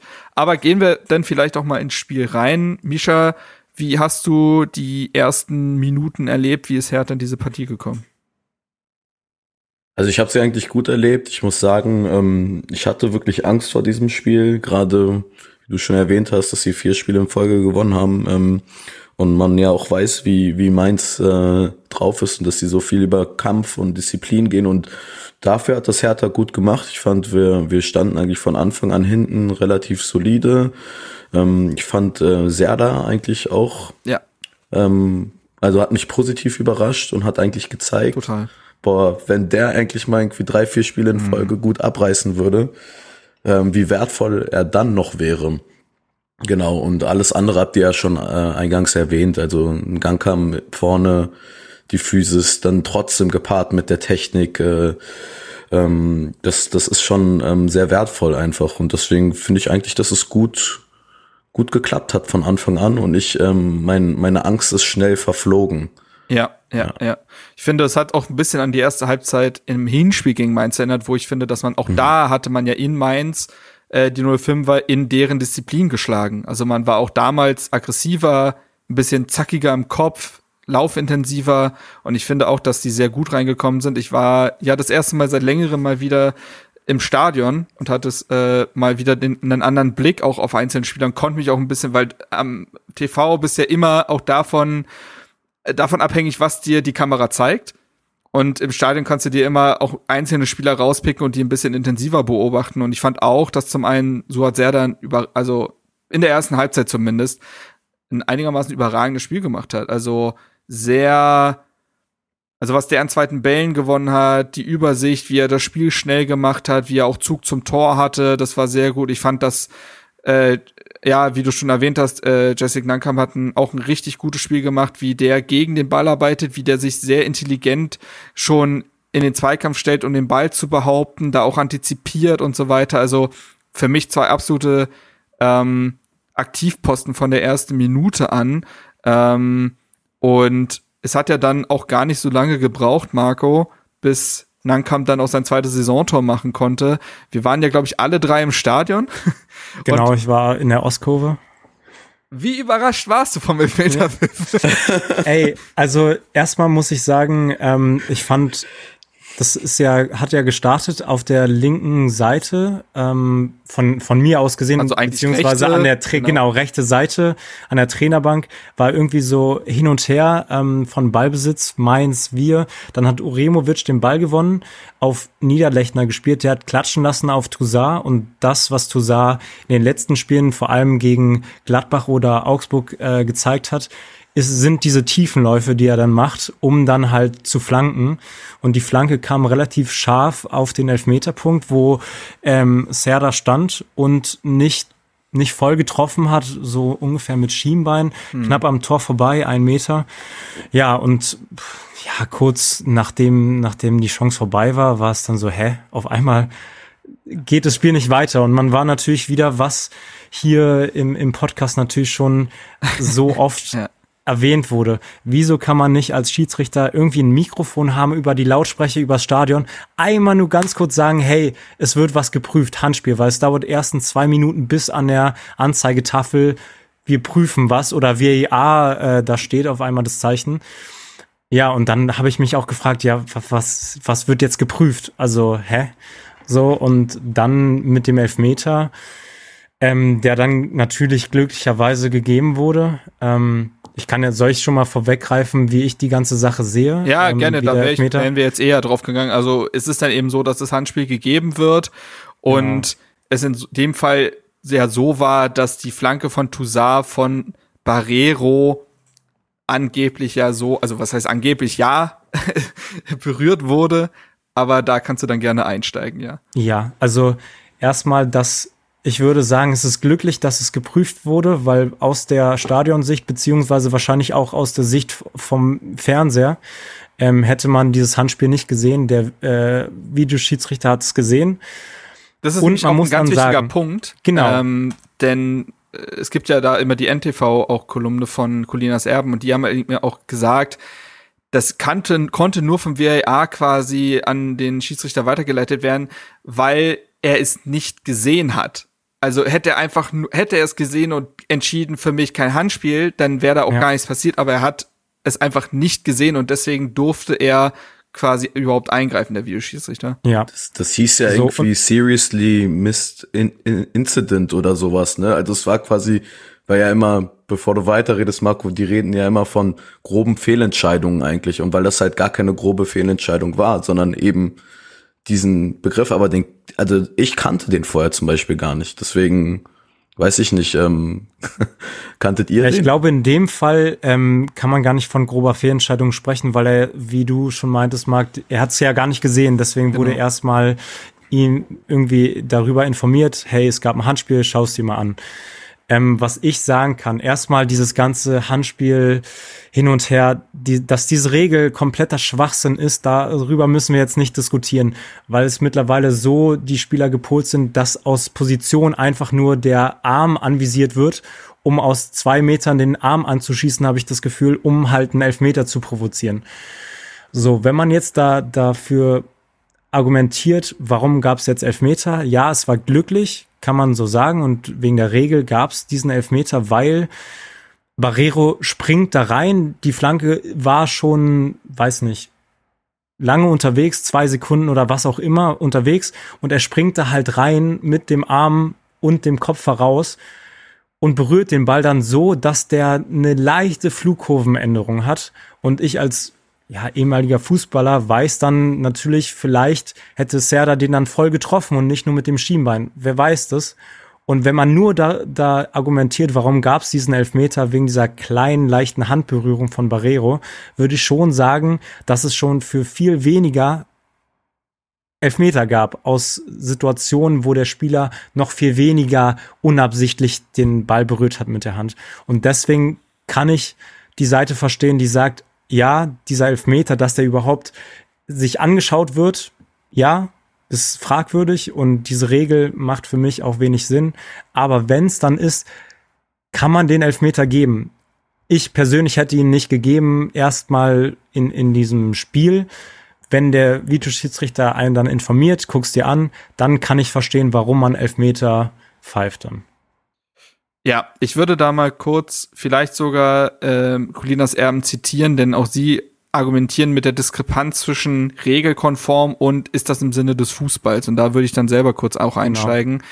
Sie schreiben, Regelkonform war der Eingriff von Sören Storks, zumal der Unparteiische so überhaupt erst die Gelegenheit bekam, das Handspiel im Strafraum zu begutachten. Und es gibt Aspekte, die dafür sprechen, es als strafbar zu bewerten. Doppelpunkt. Barrero hatte seinen linken Arm abgespreizt und der Ball war lange genug unterwegs, um dem Mainzer die Gelegenheit zu geben, ein Handspiel zu vermeiden. Zweifellos wollte er den Ball mit dem Fuß spielen, aber das tut, tat er nun einmal nicht. Wenn man vor allem solche technischen Kriterien zugrunde legt, dann geht, der, geht die Elfmeterentscheidung in Ordnung. Andererseits ist die generelle Akzeptanz für sie sehr gering. Selbst Herthas Trainer Sandro Schwarz war der Meinung, das war kein Elfmeter. Dabei spielte die, regeltechnisch aber eben irrelevante Tatsache, eine Rolle, dass Barrero den Ball nur geringfügig gestreift hatte. Es gibt auch Argumente, die die Regel und ihre Auslegung selbst betreffen. Die Absicht, den Ball mit, dem, mit der Hand zu spielen, hatte der Mittelfeldspieler der Gäste sicherlich nicht. Er ging klar mit dem Fuß zum Ball. Als unnatürlich muss die Armhaltung ebenfalls nicht bewertet werden. Für eine solche Sprungbewegung war sie viel mehr normal und diente dazu, das Gleichgewicht zu wahren. Gemessen an diesen Kriterien wäre es möglich und denkbar gewesen, das Handspiel als, als nicht strafbar zu bewerten. Im Sinne des Fußballs wäre es ebenfalls gewesen, denn die getroffene Entscheidung wirkt, obwohl sie formal vertretbar ist, unverhältnismäßig dass eine kaum sichtbare unabsichtliche, unabsichtliche Berührung des Balls mit der Hand beim klaren, mit einer natürlichen Körperbewegung unternommenen Versuch, ihn mit dem Fuß zu spielen, zu einem Strafstoß führt, passt nicht zusammen. Allerdings ist dieses Problem keines, das die Schiedsrichter zu verantworten haben. Hier wären in erster Linie die Regelhüter gefragt. Ich finde, es bringt es in dem Fall extrem gut auf den Punkt. Ich finde, du kannst da dem Schiedsrichter an sich keinen Vorwurf machen, denn er muss er ist an die Regeln gebunden. Aber wir waren hier schon öfter an dem Punkt, sei es im Hinspiel gegen Frankfurt, das Ding von äh, Boré oder ähnliches, wo ich halt sage, das hat, wenn das gepfiffen, also in dem Fall wurde es ja dann damals auch zurückgenommen und so, aber diese Dinge haben nichts mit Fußball zu tun. Das ist nicht im Sinne des Sports, solche Dinge so zu entscheiden. Also in meiner, in meiner Welt, in meinem Verständnis von Fußball, in meinem eigenen subjektiven Regelverständnis, ist diese Entscheidung ganz großer Quatsch. So. Denn, ja, Colinas M hat es sehr gut auf den Punkt gebracht. Er, es war keinerlei Absicht im Spiel. Es war auch schwierig, die Hand in dieser Bewegung wegzunehmen. Und seien wir mal ehrlich, selbst wenn man sich diese Szene mehrmals anguckt, ist es durchaus schwer, durchaus schwer zu erkennen, dass der, die, die Flugkurve des Balls maßgeblich beeinträchtigt oder äh, verändert wurde. Und wie gesagt, ich kann verstehen, dass dieser Elfmeter dann gegeben wird, wenn man die Bilder hat, wenn der VAR eingegriffen hat und so weiter. Das geht einem gewissen Protokoll vollkommen korrekt äh, nach. Und doch finde ich, dass das nur im Sinne des Fußballs, in dem Sinne als Sport, das absoluter Blödsinn ist, dafür einen Elfmeter zu geben. Misha, wie ist da deine Sicht zu? Ja, ich glaube, ihr habt das, ihr habt das schon ziemlich gut zusammengefasst. Ähm, ein weiter, eine weitere Situation, ähm, die ähm, gelinde gesagt keine, keine Werbung für den Videoschiedsrichter ist, in meinen Augen. Ohne das Thema jetzt hier noch groß aufzumachen, aber ich finde, man kann es nicht oft genug ähm, wiederholen und ich werde das so lange machen, bis das Ding abgeschafft ist. Gut, dann kommen wir aber quasi zu dem freudigeren Aspekt dieser Entscheidung, nämlich dass Jessica Langkamp antritt. Das fand ich schon beachtlich. Ne? Man hätte sich einen Florian Niederlechner vorstellen können, der ja auch noch ohne Saisontor dasteht, für Hertha zumindest. Man hätte sich einen Tolga Giergi vorstellen können, ein Marvin Plattenhardt. Aber nee, ein junger Jessic Nankam trat an und verlud ja auch äh, Robin Zentner exzellent. Also der Elfmeter war jetzt nicht großartig technisch getreten, aber er hat ihn halt ausgeguckt und macht das 1 zu 0 vor der Ostkurve. Das ist immer wieder bei Jessic Nank, habe ich das Gefühl, schon immer besonders einfach, weil man ihm diese, weil er wie kaum ein anderer für diesen Hertha-Weg steht. Gebürtiger Berliner und lebt und liebt diesen Verein durchgehend und ich glaube, ihm bedeuten diese Tore besonders viel. Ähm, gut, also wie gesagt, Hertha führte dann, ich finde, rein, also die, das Zustandekommen des Treffers ist sehr, sehr glücklich eingebettet in die erste Halbzeit, aber verdient. Also auf jeden Fall. Das muss man eben auch sagen. Ich, äh, ich glaube, wir kommen danach ganz kurz zu der Szene von Dolga Giergi, der gegen Barrero deutlich zu spät kommt und den einmal umsenzt. Ähm, in meiner, also ich habe mir die Zusammenfassung in der Zusammenfassung auch öfter nochmal angeguckt. Also er spielt schon sehr deutlich vorher auch lange quasi den Ball und doch ist das natürlich ein herbes Einsteigen und verdient die gelbe Karte eindeutig. Aber ich glaube, über mehr müssen wir nicht, nicht diskutieren, oder? Nee, also ich finde, klar, er kommt äh, mit, mit sehr hoher Geschwindigkeit heran und das sieht brutal aus. Er hat Glück, dass er Barreros Spann einfach nur streift. Also würde er fünf Zentimeter vielleicht weiter rechts, weiter unten äh, Barrero treffen, dann reden wir hier über eine andere Farbe der Karte. Aber ich finde schon, dass, dass die Kommentare, die dann irgendwie so, ja, das war ganz klar rot, wie kann man sowas dann nicht pfeifen und sonstiges. Also das finde ich schon ein bisschen überzogen. Dunkelgelbe Karte, ja, ist okay. Ja. Danach finde ich, muss man Hertha vor allen Dingen ja auch defensiv ähm, loben. Ich finde, dass, wie gesagt, gegen den Ball hat Hertha in diesem Spiel super viel richtig gemacht. Die haben konsequent die zweiten Bälle gewonnen, haben das Mittelfeld sehr für sich entschieden. Mainz ist nichts eingefallen, außer der lange Ball auf Ajorg. Und auch da muss man sagen, Ajorg, der ist ja, ich habe den jetzt auch das erste Mal im Stadion gesehen, der ist ja wirklich gefühlt sieben Meter, also das ist ja eine weitere Sichtachse quasi äh, im mhm. Olympiapark. Sehr absurd. Und ähm, Trotzdem muss man sagen, haben das Herthas Innenverteidiger sehr gut gemacht, haben immer wieder gut abgegeben quasi, wenn er sich auf eine andere Seite bewegt hat und sehr klug im Zweikampf halt vorgearbeitet, um ihm gar nicht die Sicherheit zu geben, den Ball zu behaupten. Also dann wurde man ein bisschen geschubst oder ein bisschen hier und aggressiv im Zweikampf und selbst diese langen Bälle auf Ajorg, was ja das einzige Mittel in der Phase von Mainz war, weil sie selber gar keinen Druck im letzten Drittel entwickelt haben, hat nicht funktioniert, weil Hertha da sehr diszipliniert ähm, agiert hat. Die einzig große Chance von Hertha war ja, oder nennen, wir es mal große Chance, ist ja dann noch der Kopfball von Niederlechner gewesen. ähm, der einfach mal, also Removic hatte sich da einfach mal ein Herz genommen aus dem Halbfeld da zu flanken. Das war in der 41. Minute. War auch ein guter Ball.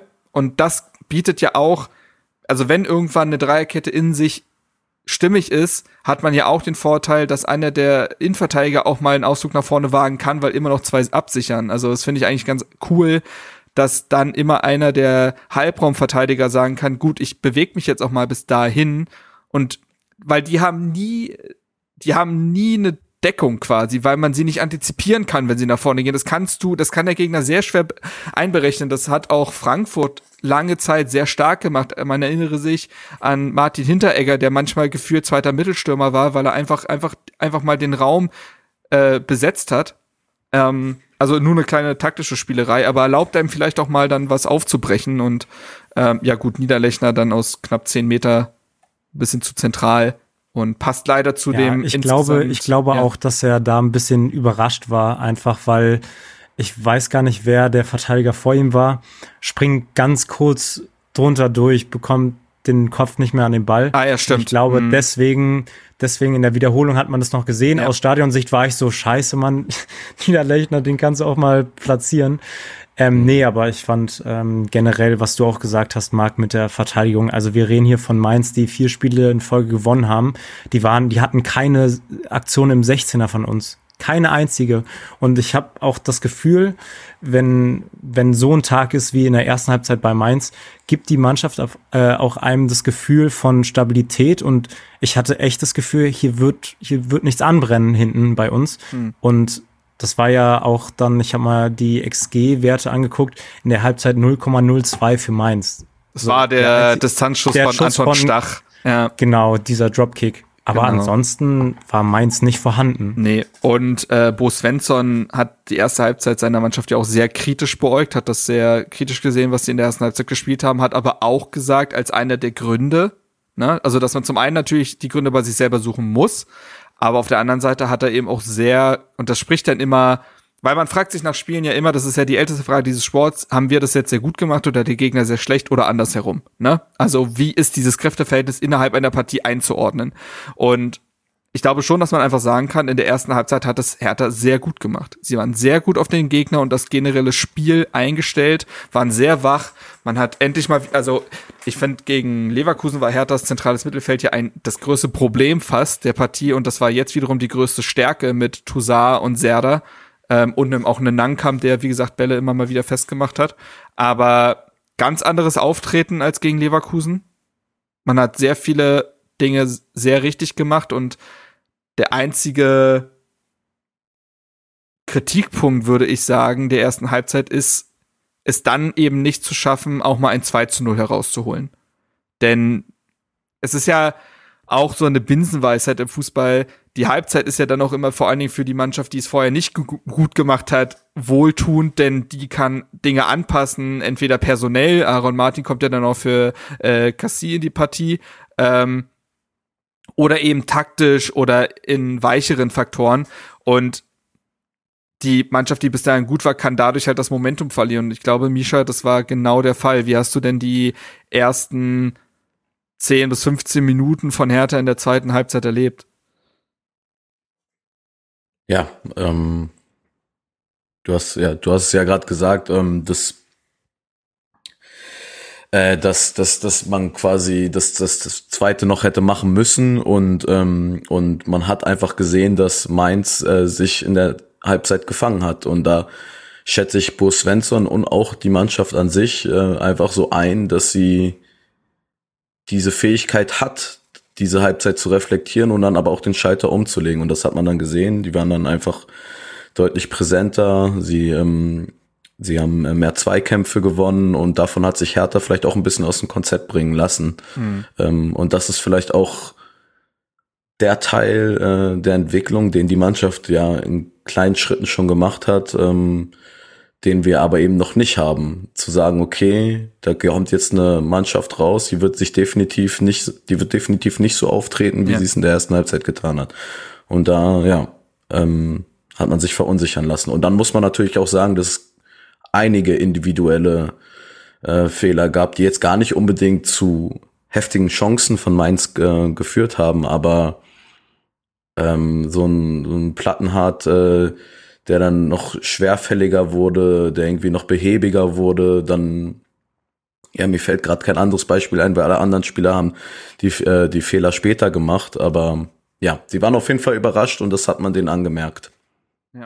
Dann kommen wir vielleicht auch direkt, also ich finde, ja, was heißt angedeutet? Also bis zu dem Ausgleich hat Hertha ja keine großen Chancen von Mainz zugelassen und doch finde ich, hat sich das einfach sehr viel offener gestaltet und viel mehr ist auch in Herthas halb, also in Herthas Spielhälfte passiert. Also Mainz hat es dann auch besser geschafft, mal Bälle dort festzumachen und äh, die entscheidende Szene, Marco, ist ja dann die in der 57. Minute. Beschreib sie doch gerne mal und hat, kannst du da irgendeinen Fehler rauslesen oder muss man einfach sagen, ja, es ist auch einfach blöd gelaufen?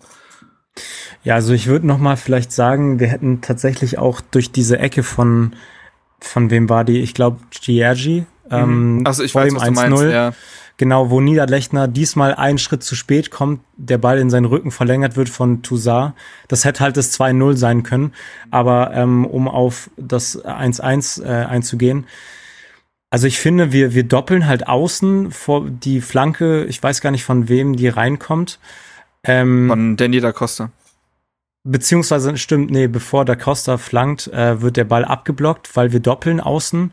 Der Ball kommt dann zu Da Costa, der aus aus einer rechten Halbposition reinflankt auf Ajorke, der nun mal zwei Meter groß ist, ähm, legt den Ball auf Barrero ab, der wieder zu Ajorke und der ja. Ja. Ich fand's halt, also das ist halt, also ich find's lustig, dass du äh, das so erwähnst, denn es klingt fast so, als hätte Barrero wissentlich abgelegt. Ach so, das ist ja, ja auch eine, okay. das ja. ist ja auch äh, Kaktor des Monats Qualität. Also ich finde zum einen erstmal die Flanke von Danny da Costa eigentlich, eigentlich ist die schrecklich, weil die ist mit dem falschen Fuß und die hat gar keinen Zug, sondern die fliegt halt rein, aber weil Ajork so groß ist, kriegt er den als erstes und dann flippert der ja quasi gegen Barrero und kommt zu Ajork zurück. genau, und dann, ich glaube, den, den trifft er halt in sechs Spielen vielleicht einmal und geht knapp übers Tor. Und diesmal geht er halt in den ja. Winkel, Ajauke aus 16 Metern. Ähm, aus Stadionsicht, ja, was soll man da machen? Also wir hatten eine gute Strafraumbesetzung. Das Einzige, was mir aufgefallen ist bei der Wiederholung ähm, von der Sportschau, dass Darai macht kurz vor, vor dem Abschluss von Ajorke, ähm, macht er einen Schritt nach, nach rechts, den er gar nicht hätte machen müssen, weil da Uremovic steht so. und macht so die, die Bahn frei für die Flugbahn des Balls. Wäre einfach nur stehen geblieben, hatte ich jetzt das Gefühl aus der Wiederholung, hätte er den Ball blocken können.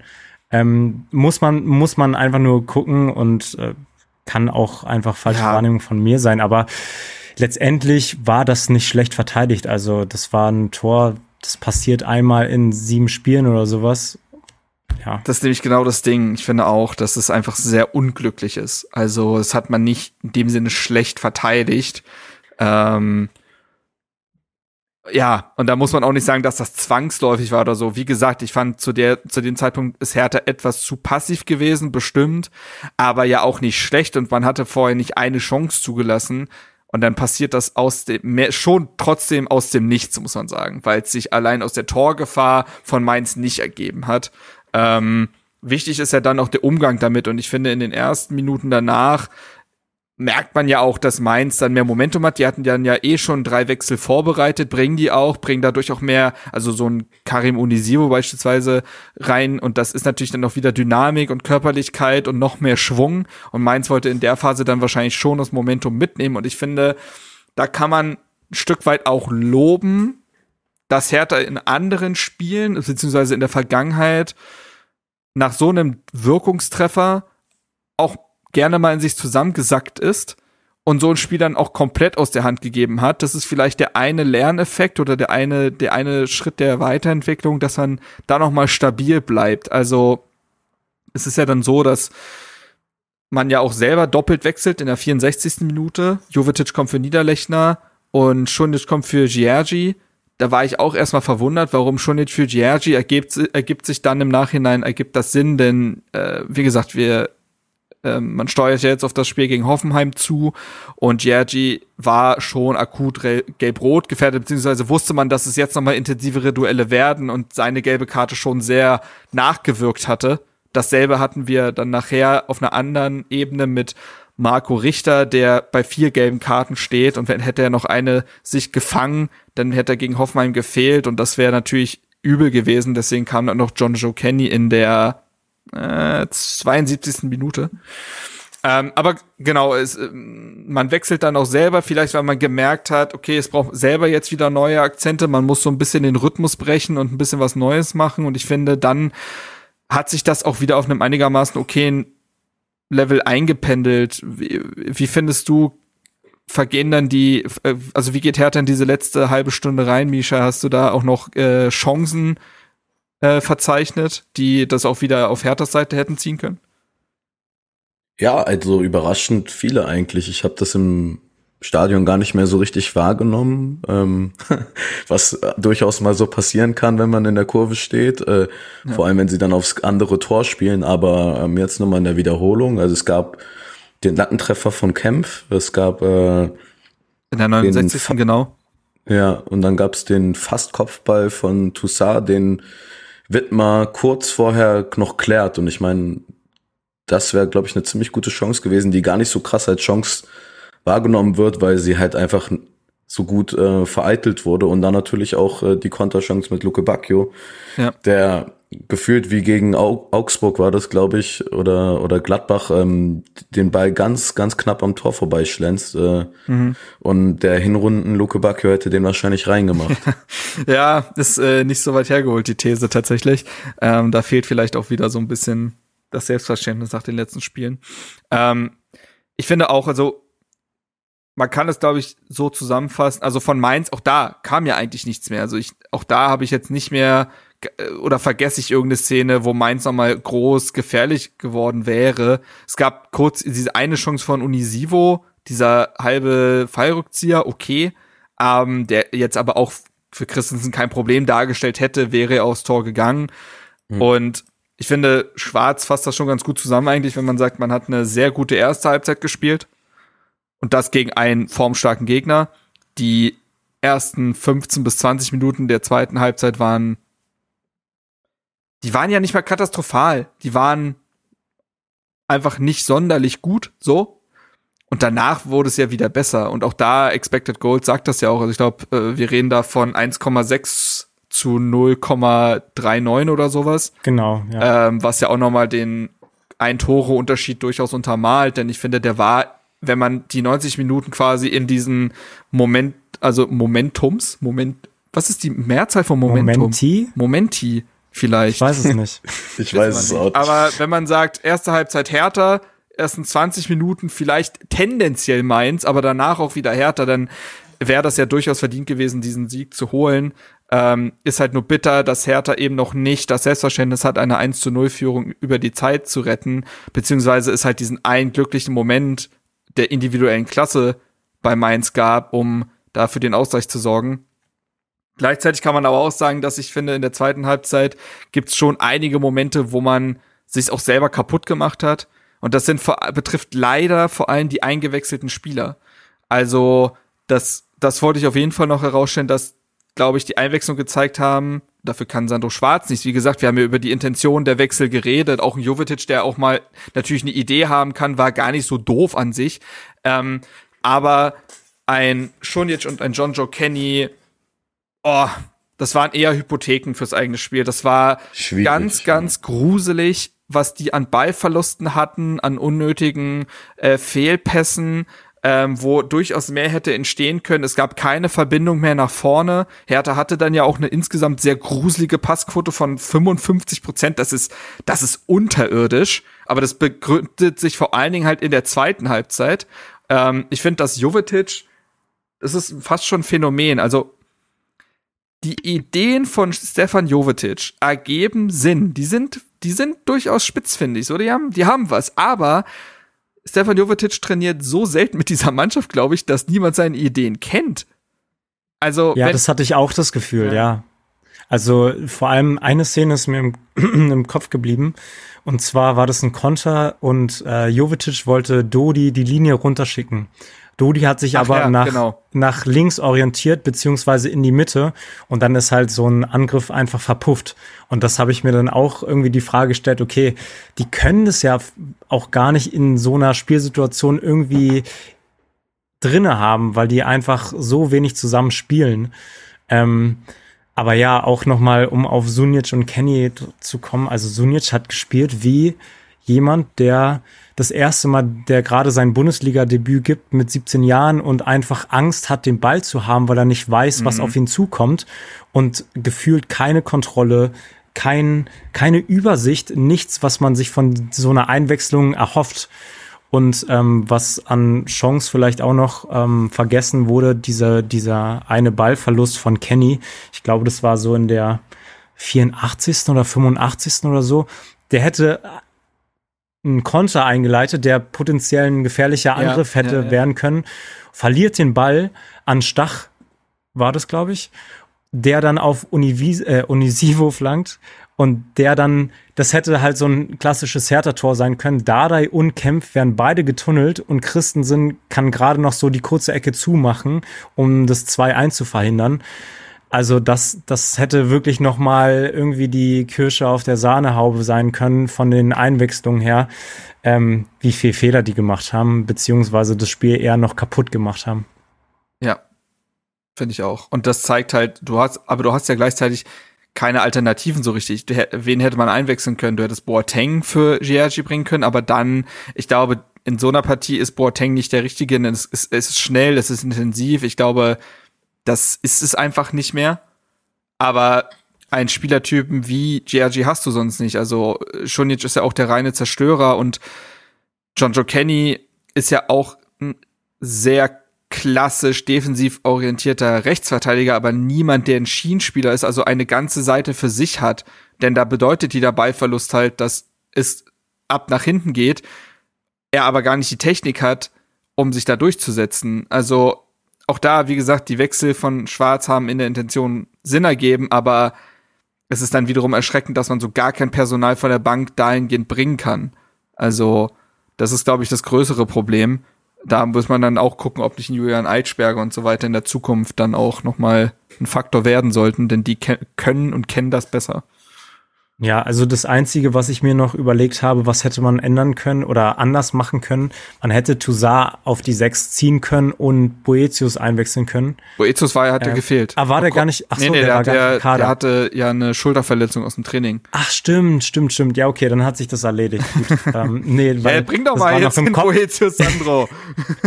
ja, das war nämlich die einzige ähm, ja andere Option, dass man Toussaint vielleicht auf die 6 äh, hätte ziehen können, aber nee, so ist es natürlich alternativlos. Zum Ende hin ähm, hat man ja, ja. tatsächlich Jovetic eher nochmal ins zentrale Mittelfeld gezogen, weil äh, Willi Konga dann ja auch nochmal gekommen ist und vorne äh, dann die Position eingenommen hat, aber ist ja, also Jovetic ist ja dann auch ein sehr offensiver zentraler Mittelfeldspieler.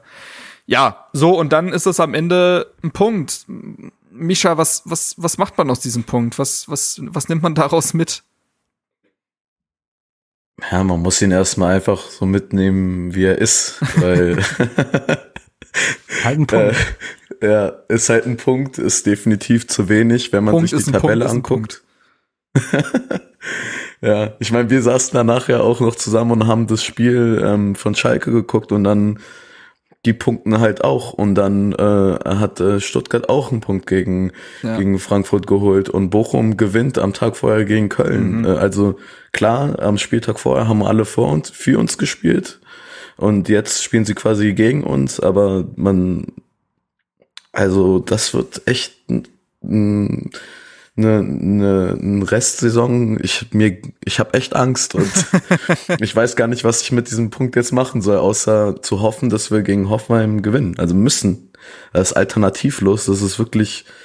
Äh, wer hätte das mal gedacht, dass äh, Hertha gegen Hoffenheim irgendwie ja. so ein wichtiges Spiel wird, auch in der Hinrunde noch nicht. Ne? Über den Ausblick reden ja. wir ja gleich.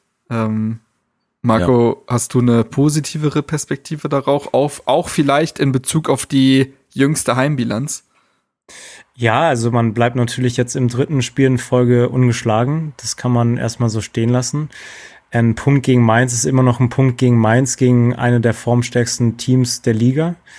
Ähm, mir macht es auf jeden Fall äh, Hoffnung und ich bin generell jemand, der sehr schnell, also der nicht überschwänglich positiv ist, aber versucht den Kopf oben zu behalten und die positiven Dinge aus den Spielen mitzunehmen, was ja viele auch aus der Emotion heraus nicht schaffen. Ähm, aber ja, wir, wir haben eine Hertha-Mannschaft gesehen, die nach einem 4-1 in Leverkusen einfach eine Antwort gegeben hat. Und das, das muss man erstmal ähm, positiv sehen gegen eine Mannschaft, die auf dem siebten Platz stand vor diesem Spieltag. Ich weiß nicht, ob immer noch. Ich glaube schon, aber ja. Ähm, und das kann man einfach positiv herausheben. Ich finde, dass es natürlich in Anbetracht dessen, dass die anderen Teams auch gepunktet haben, ähm, natürlich die Situation nicht einfacher oder besser macht. Aber man kann einfach nur das Spiel betrachtet schon einfach sagen, ich bin zuversichtlich, dass wir gegen Hoffenheim, darauf, da kommen wir jetzt gleich zu sprechen, ein gutes Spiel sehen werden von uns. Mhm. So. Um, um meine Aussage von eben nochmal zu revidieren, also ne, ich habe halt einfach nur so aus dem Bauch raus geredet, aber klar darf man nicht vergessen, wie die Mannschaft über weite Strecken gespielt hat. Und, äh, und, und auch schon in den letzten Spielen ausgeklammert jetzt das Spiel gegen Leverkusen. Von daher ganz so pessimistisch bin ich auch nicht. Ähm, ich glaube, wir sind vielleicht auch alle ein bisschen vorgeschädigt. Äh. Klar, dass man schnell sehr fatalistisch ja. wird, ist ja irgendwie ja. Äh, fast schon naturgegeben bei Hertha aufgrund der letzten Jahre. Ähm, aber ich ja. glaube, das ist ein ganz wichtiger Aspekt, Marc, den du erwähnst, denn es war ja eine einigermaßen desolate Leistung gegen Leverkusen und dass man darauf eine Antwort findet, ist bei Hertha und dem ähm, Nervenkostüm, von Hertha gar nicht selbstverständlich. Also das letzte Mal, dass man so schlecht gespielt hat, hat danach dazu geführt, dass man gegen Wolfsburg desolat war und danach gegen Frankfurt desolat war und gegen Union, ja, desolat, äh, zumindest nicht gut war. Also das kann bei Hertha oftmals lange Spuren hinterlassen und dass das in dem Fall nicht so war und man gleich wieder sehr konkurrenzfähig war gegen eine formstarke Mannschaft, das kann man tatsächlich mal so festhalten. Also das, das stimmt tatsächlich. Das ist vielleicht der, der Lerneffekt. Aber dann haben wir ja schon öfter den Namen hier erwähnt. Dann lass uns doch jetzt mal in den Ausblick gehen. Am Wochenende wird wieder Fußball gespielt. Wer macht ja. das Rennen? Weiß ich gar nicht, wer spielt denn überhaupt? Am kommenden Samstag um 15.30 Uhr darf Hertha in Sinsheim antreten. Ähm, das ist das Duell zwischen dem Tabellen 15. gegen den Tabellen 18. Ja, Hoffenheim nach der 1 zu 2 Niederlage der Späten gegen Freiburg, äh, jetzt Tabellenletzter, hat haben alle Spiele unter Matarazzo bislang verloren. Ähm, ich glaube sogar alle Partien der Rückrunde verloren. Aber dazu lassen wir uns jetzt mehr erzählen von David. David ist Teil des Hoffefunk-Podcasts, also dementsprechend TSG-Experte. Und ich finde, Hoffenheim ist ohnehin, selbst wenn es mal gut läuft, sind die immer ein Mysterium, weil man nicht so ganz mitbekommt, was da eigentlich passiert. Warum, das wissen wir alle. Aber äh, dementsprechend hören wir uns das doch mal an und äh, ich halte jetzt hier wieder mein Handy ins Mikro und dann äh, macht Lukas das aber am Ende im Audio schick und dann hören wir uns mal an, was David da so zu erzählen hat. Hey Marc, hey liebe Hertha Base Hörerinnen und Hörer. Ja, du stellst mich hier wirklich vor eine Herausforderung, denn es ist in gewisser Weise schon rätselhaft, dieser beinahe beispiellose Absturz von Platz 4 auf Platz 14.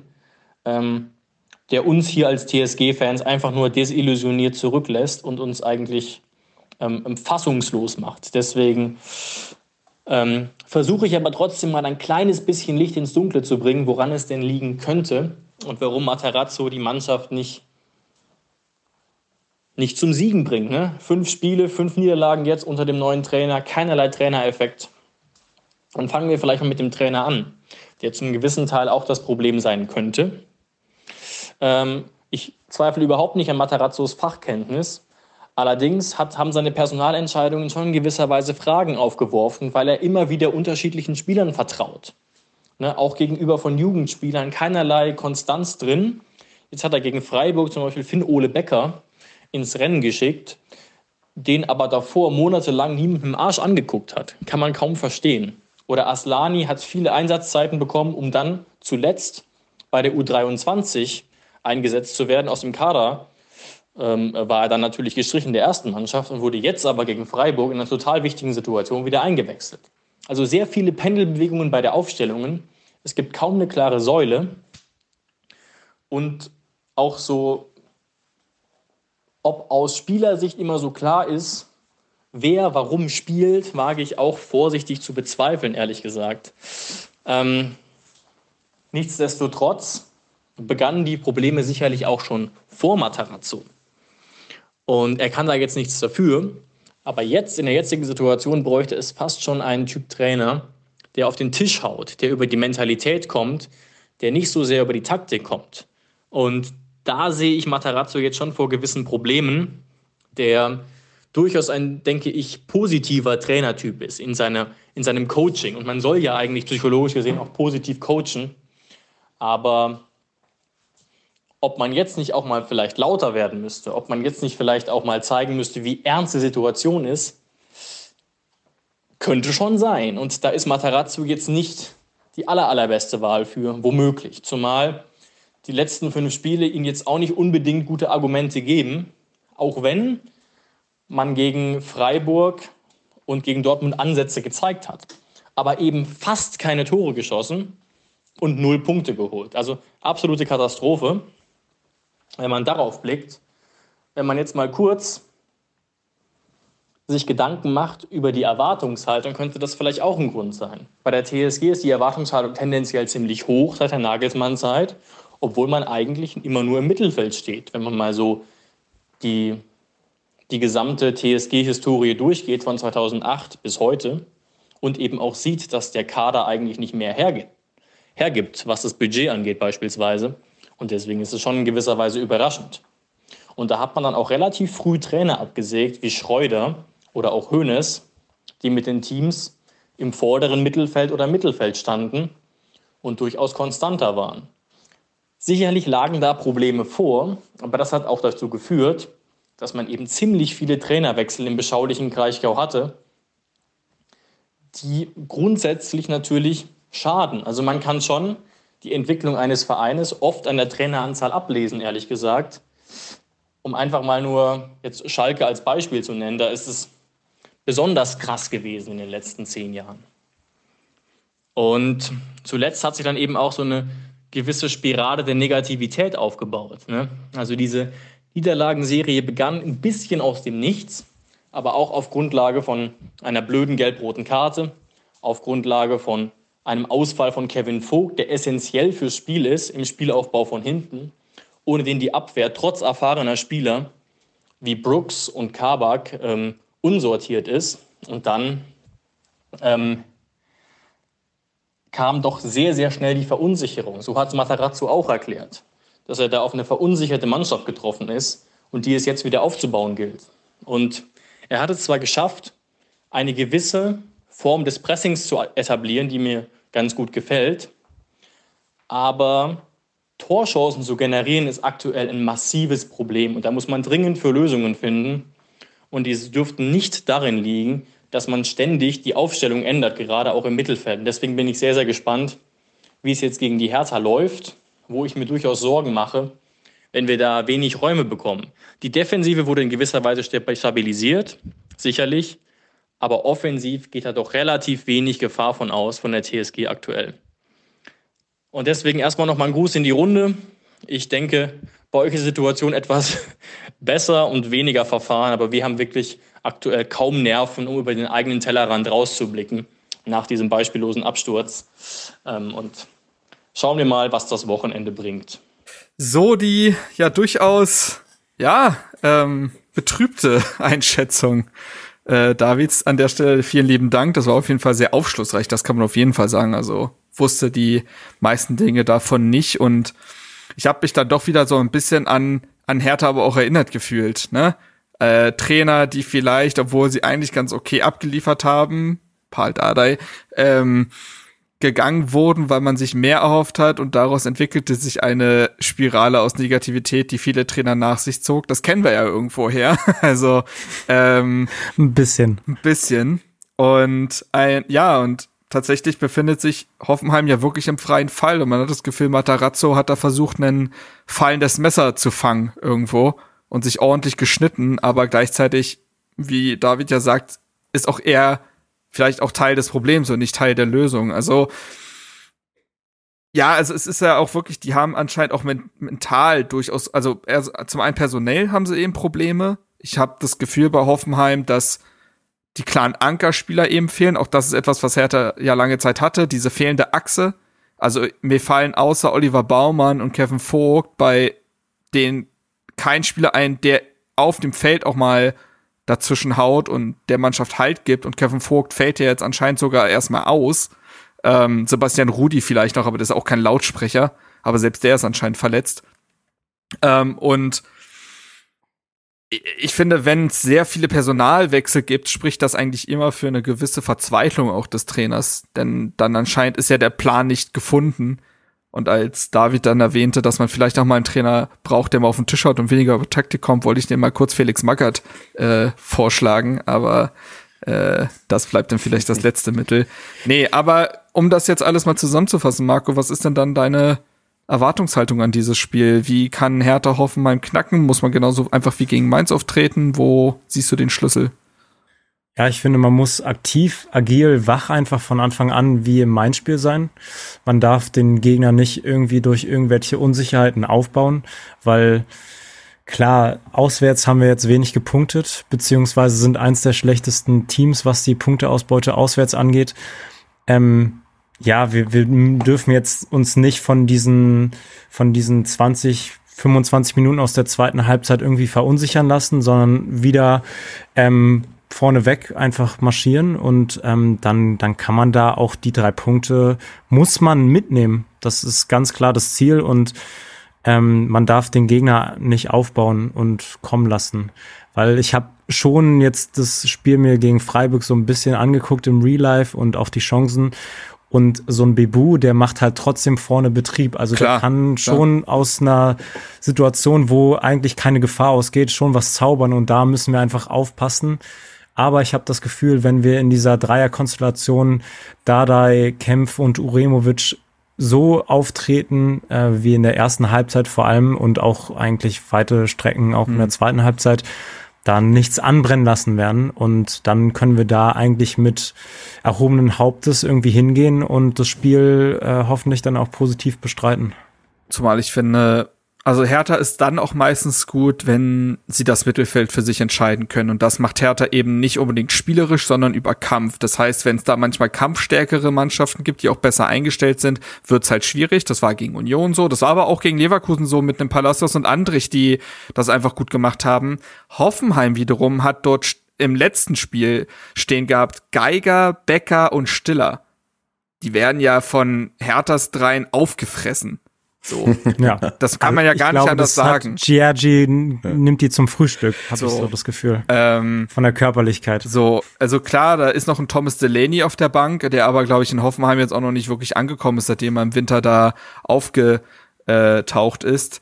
Sprich, das, das kann halt Hoffnung machen, glaube ich, dass Hertha das Mittelfeld für sich entscheiden könnte. Und übers Mittelfeld schafft Hertha es ja eben Intensität zu entwickeln, zweite Bälle zu gewinnen und dadurch kommen sie in ihr Spiel. Das war gegen Gladbach so, Hoffenheim so, gegen ähm, jetzt auch gegen Mainz in der ersten Halbzeit war das so. Und das ist für mich auf jeden Fall ein Aspekt, der, äh, glaube ich, Hoffnung machen kann. Äh, Misha, hast du noch einen weiteren, beziehungsweise würdest du irgendwas auch an der Aufstellung ändern oder würdest du sagen, ey, erste Halbzeit gegen Mainz war so gut, das muss man eigentlich genauso nochmal machen? Ja, definitiv. Ich würde auf jeden Fall nichts ändern. Ähm, ich finde halt nicht nur das, also klar, wir haben im Zentrum haben wir ähm, ähm, Spieler, die kämpferisch unglaublich stark sind und die das ausnutzen können mit äh, Chigachi und äh, auch im Toussaint. Aber wir haben die eigentlich auf allen Positionen, also fast auf allen. Wenn du jetzt in die Innenverteidigung gehst, ja. hast du einen Camp von Oremovic, die sind ähm, ähm, unglaublich, ähm, ja, kämpf, einfach kämpferisch sehr stark, aber du hast sogar im Sturm einen Gangkampf. Und ähm, ja, mal gucken, ob Niederlechner spielt. Ich würde ihn spielen lassen, gerade in so einem Spiel zwei Stürmer, die gerade auch das ähm, sehr gut können. Und sogar Marco Richter hat das ähm, in den letzten Spielen gut gemacht, auch wenn er nicht gerade der Spielertyp dafür ist. Von daher, und das ist auch meine größte Hoffnung, die Hoffenheimer sind unfassbar verunsichert, die haben keine Routine, die haben, ähm, die haben, wie gesagt, so viel verschiedene Aufstellungen, wie wir gerade gehört haben, ähm, gehabt in der Vergangenheit, dass da wirklich keine Abläufe wirklich stimmen oder wenig zumindest und, und wir halt schon. wenn wir auch vor allem die Mannschaft so spielen lassen, wie sie es gegen Mainz getan hat. Und das ist, glaube ich, etwas, das stimmt schon positiv. Ich glaube auch, dass Hoffenheim wirklich sehr nervös ist. Das sieht man ja auch, also wie diese Niederlage gegen Freiburg zustande kommt mit dieser späten, dämlichen gelb-roten Karte für Kabak und dass sie dann das Ding sogar noch aus der Hand, also das Ding, damit meine ich den Punkt, aus der Hand geben. Das spricht jetzt nicht dafür, dass die Mannschaft irgendwie in sich ruht. Also die sind, glaube ich, höchst zerstreut aktuell wie du, Misha gesagt hast, haben keine Routine, weder in der Aufstellung noch in irgendeiner Achse oder irgendwas. Ähm, und ich glaube, es ist dann genau das, was Marco gesagt hat, lass sie nicht ins Spiel kommen. Wenn die Selbstbewusstsein entwickeln, dann steht da ein Bebu, dann steht da ein Kramaric, dann steht da ein Robert Sko von mir aus. Die haben ja individuell, ist da ja Klasse im Kader vorhanden. So. Und wenn du die spielen lässt, dann naja, dann fängst du die auch mal ein. Das ist ja relativ simpel. Und ich glaube, du musst die den, an den Schwachstellen treffen. Und das ist das Zentrum und das ist die Innenverteidigung, denn Kabak fällt nun mal jetzt auch gesperrt aus. Kevin Vogt ist nicht dabei. Ähm, Brooks ist nicht mehr der Brooks von früher. Der kam auch im Winter als Nottransfer. Akpoguma kann an guten Tagen ein durchschnittlicher Innenverteidiger sein, ist jetzt aber auch nicht der, der eine Abwehr zusammenhält und wahrscheinlich, weil Kabak fehlt und äh, Vogt genauso muss wahrscheinlich Ermin Bicakcic den kennt man gefühlt noch, also der ist ja eher ein Innenverteidiger, den man noch vor zehn Jahren irgendwie auf dem Schirm hatte. Gar nicht despektierlich gemeint, aber er war ja auch mhm. lange verletzt und ist jetzt auch, was ist der, wie alt ist der? Äh, ja, ich will jetzt nicht sagen, 33. Ähm, Soki auch verletzt und selbst wenn er fit wäre, wäre er anscheinend auch gesperrt, wie ich sehe. Also das, das, ich, da kann in dem Spiel kann, kann auch keine Routine eigentlich entstehen für Hoffenheim und da musst du sie packen. Also von der ersten Minute an musst du die eigentlich auffressen. Ähm, und ich glaube, dass Hoffenheim schon ein Stück weit auch dieses Mindset hat von wegen, ey, lass uns einfach in diese Länderspielpause retten. Da sortieren wir uns irgendwie nochmal neu, eventuell ja sogar mit einem neuen Trainer. Der Kicker schreibt, dass das schon das letzte Spiel von Matarazzo sein könnte bei dem ähm, bestimmten Ausgang. Ja, also eigentlich einfach die erste Halbzeit von Mainz auf 90 Minuten strecken und dann hat man da gute Chancen, würde ich sagen. Ja, also zumal es ja auch so ist, man muss natürlich als Mannschaft, vor allem jetzt Hoffenheim, die ziehen natürlich eine Fassade auf, hey, wir haben jetzt 90 Minuten wieder Zeit, hier Vollgas zu geben und ja, wir entscheiden das Spiel für Gesicht uns zu zeigen. Und, ja, ja. Genau, aber dann, wenn wir die Entschlossenheit von einem Toussaint haben, von einem Chiagi, von ähm, einem Gangkamp, ähm, dann dann sieht es nach fünf Minuten schon wieder ganz anders aus, ja. weil die dann auf einmal wieder in alte Muster verfallen, also Hoffenheim jetzt. Das kennt man ja ähm, alles, wir sprechen gerade sehr, ja, ja, genau. sehr wir, wir darüber, ja selber, weil ja. man das sehr gut kennt. ja, und, und deswegen habe ich echt, also ein positives Gefühl einfach fürs Spiel mhm. und ähm, ja, bin da zuversichtlich und auch, dass wenn wir einen Rückschlag irgendwie bekommen, Hoffenheim kommt irgendwie doch ganz gut ins Spiel, habe ich trotzdem die Hoffnung nach den vergangenen Spielen, dass wir da ähm, die, die Wende dann trotzdem noch im Spiel schaffen. Ähm, ja, deswegen soll man da einfach positiv ins Spiel gehen und fertig und die drei Punkte holen und dann ja. stehen wir wieder ein bisschen besser da. Und das würde eben auch den Punkt gegen Mainz vergolden. Wenn du vorher genau. das Unentschieden gegen Mainz holst, um dann gegen Hoffenheim zu gewinnen, werden alle sagen, ey, alles cool, vier Punkte aus den Spielen passt total. Ähm, sollte man das Spiel gewinnen, würde man tatsächlich ähm, den Abstand auf Hoffenheim auf fünf Punkte ausbauen. Das wäre in dem engen Abschiedskampf wäre das wirklich mal ein Faustpfand, würde ich behaupten. Ähm, zumal sich da ja auch aktuell wieder die ganzen Tordifferenzen so ein bisschen angleichen, außer die von mhm. Bochum. Mhm. Ähm, das heißt, ja, äh, zumal, und man muss ja auch sagen, das habe ich nach dem Spieltag erst so richtig festgestellt, Köln und Augsburg, die sind ja noch gar nicht raus aus der Verlosung. Die haben 27 nee. Punkte, die haben ja. zuletzt, also vor allen Dingen Köln hat keine Ergebnisse zuletzt eingefahren. Wenn du da gewinnst und noch mal, also gemäß dem Fall Hertha gewinnt und Hoffenheim, äh, äh Hoffenheim sage ich schon, Köln und Augsburg nicht, hätte man nur noch drei Punkte Abstand. So, ne, um das mal in Perspektive zu rücken. Das heißt, du würdest auch noch mal ein paar andere Teams nervös machen. Ähm, also ja, es ist ein Trainer würden immer vermeiden, von einem entscheidenden Spiel zu reden. Und so ist es ja eben auch, weil genug andere Spieltage noch da sind. Und doch ist es schon ein, ja, es ist, in den Köpfen vor allem einfach so ein Spiel, so wenn wir jetzt verlieren, so scheiße, dann wird's vor allem auch in der, bei, bei uns Fans natürlich einige geben, die dann sagen, ja, wenn wir gegen Hoffenheim schon nicht gewinnen, gegen wen sollen wir jetzt gewinnen? Und wir, wir sind jetzt wieder hinter denen. Ähm, sieht dann nicht rosig aus, ähm, aber ist dann immer noch nicht verloren, auch wenn es dann die Situation nicht besser macht, sondern eigentlich noch viel schlechter, ja. Das Spiel danach ist ja auch gegen Freiburg und ähm, ah, ja. das ist ja das und Freiburg hat die letzten 15 Heimspiele nicht verloren, haben sie davor auf Twitter gepostet. Ach, perfekt. Ähm, und danach gehen wir in die Länderspielpause äh, nach dem Freiburg-Spiel. Nee, das nee, heißt, nach dem Hoffenheim-Spiel. Genau. Ah, nach dem Hoffenheim-Spiel ist es schon. Okay. Dann ähm, Trotzdem ist das Spiel danach gegen eine Mannschaft, die 15 Spiele in Folge zu Hause nicht verloren hat. Ja. Ähm, und wir sind nicht unbedingt die auswärtsstärkste Mannschaft. Das heißt, das Spiel, ne, ohne es jetzt zu hoch zu stellen, ist schon sehr wichtig. Absolut. Wie der alte Statistiker sagen würde, Serien sind da, um sie ähm, reißen zu lassen, ne?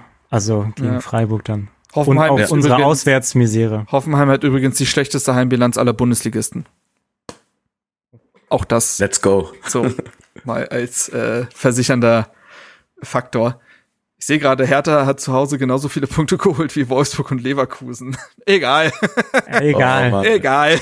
naja, machst du nix. Gut, dann haben wir es ja, ja eigentlich wird, an der wird. Stelle und äh, können uns dann auf hoffentlich ein positives Spiel freuen. Marco, du hast als Premierengast die Ehre, einen Song auf die Playlist zu werfen hau raus, was du dir überlegt hast. Äh, ich habe mir tatsächlich was in, in dem Kontext sogar überlegt, und zwar Oha. von Peter Fox, äh, Fieber, weil ah. unser Verein mit der ganzen finanziellen, ähm, ja, sagen Meine wir Stadt mal, hat äh, Fieber. Äh, mhm. genau, mein Verein hat Fieber, habe ich mir dann gedacht. Ja, ja. Ähm, der, ähm, ja, das Fieber kann gesenkt werden mit sportlichem Erfolg und mit einem hoffentlich äh, Investor, der die Füße stillhält und uns machen lässt. Und ähm, ja, in dem Kontext, äh, ja, das Lied von Peter Fox. Nehmen wir, nehmen wir auf. Jemand, der dickes B mitgeschrieben hat, hat sowieso das Recht mit 100 Songs auf dieser Playlist vertreten zu sein, würde ich sagen. Ist ein gut, ist ein Geburtsrecht quasi. Ist Peter Fox Herr Hertaner? Ich weiß das ja. gar nicht. Schon, ne? Ist er? Ja, dann. Also ich glaube nicht so nicht so krass. Ähm, nicht krass bekennend, aber wenn er sich für einen entscheiden genau. muss, wahrscheinlich dann. Ja, nehmen wir.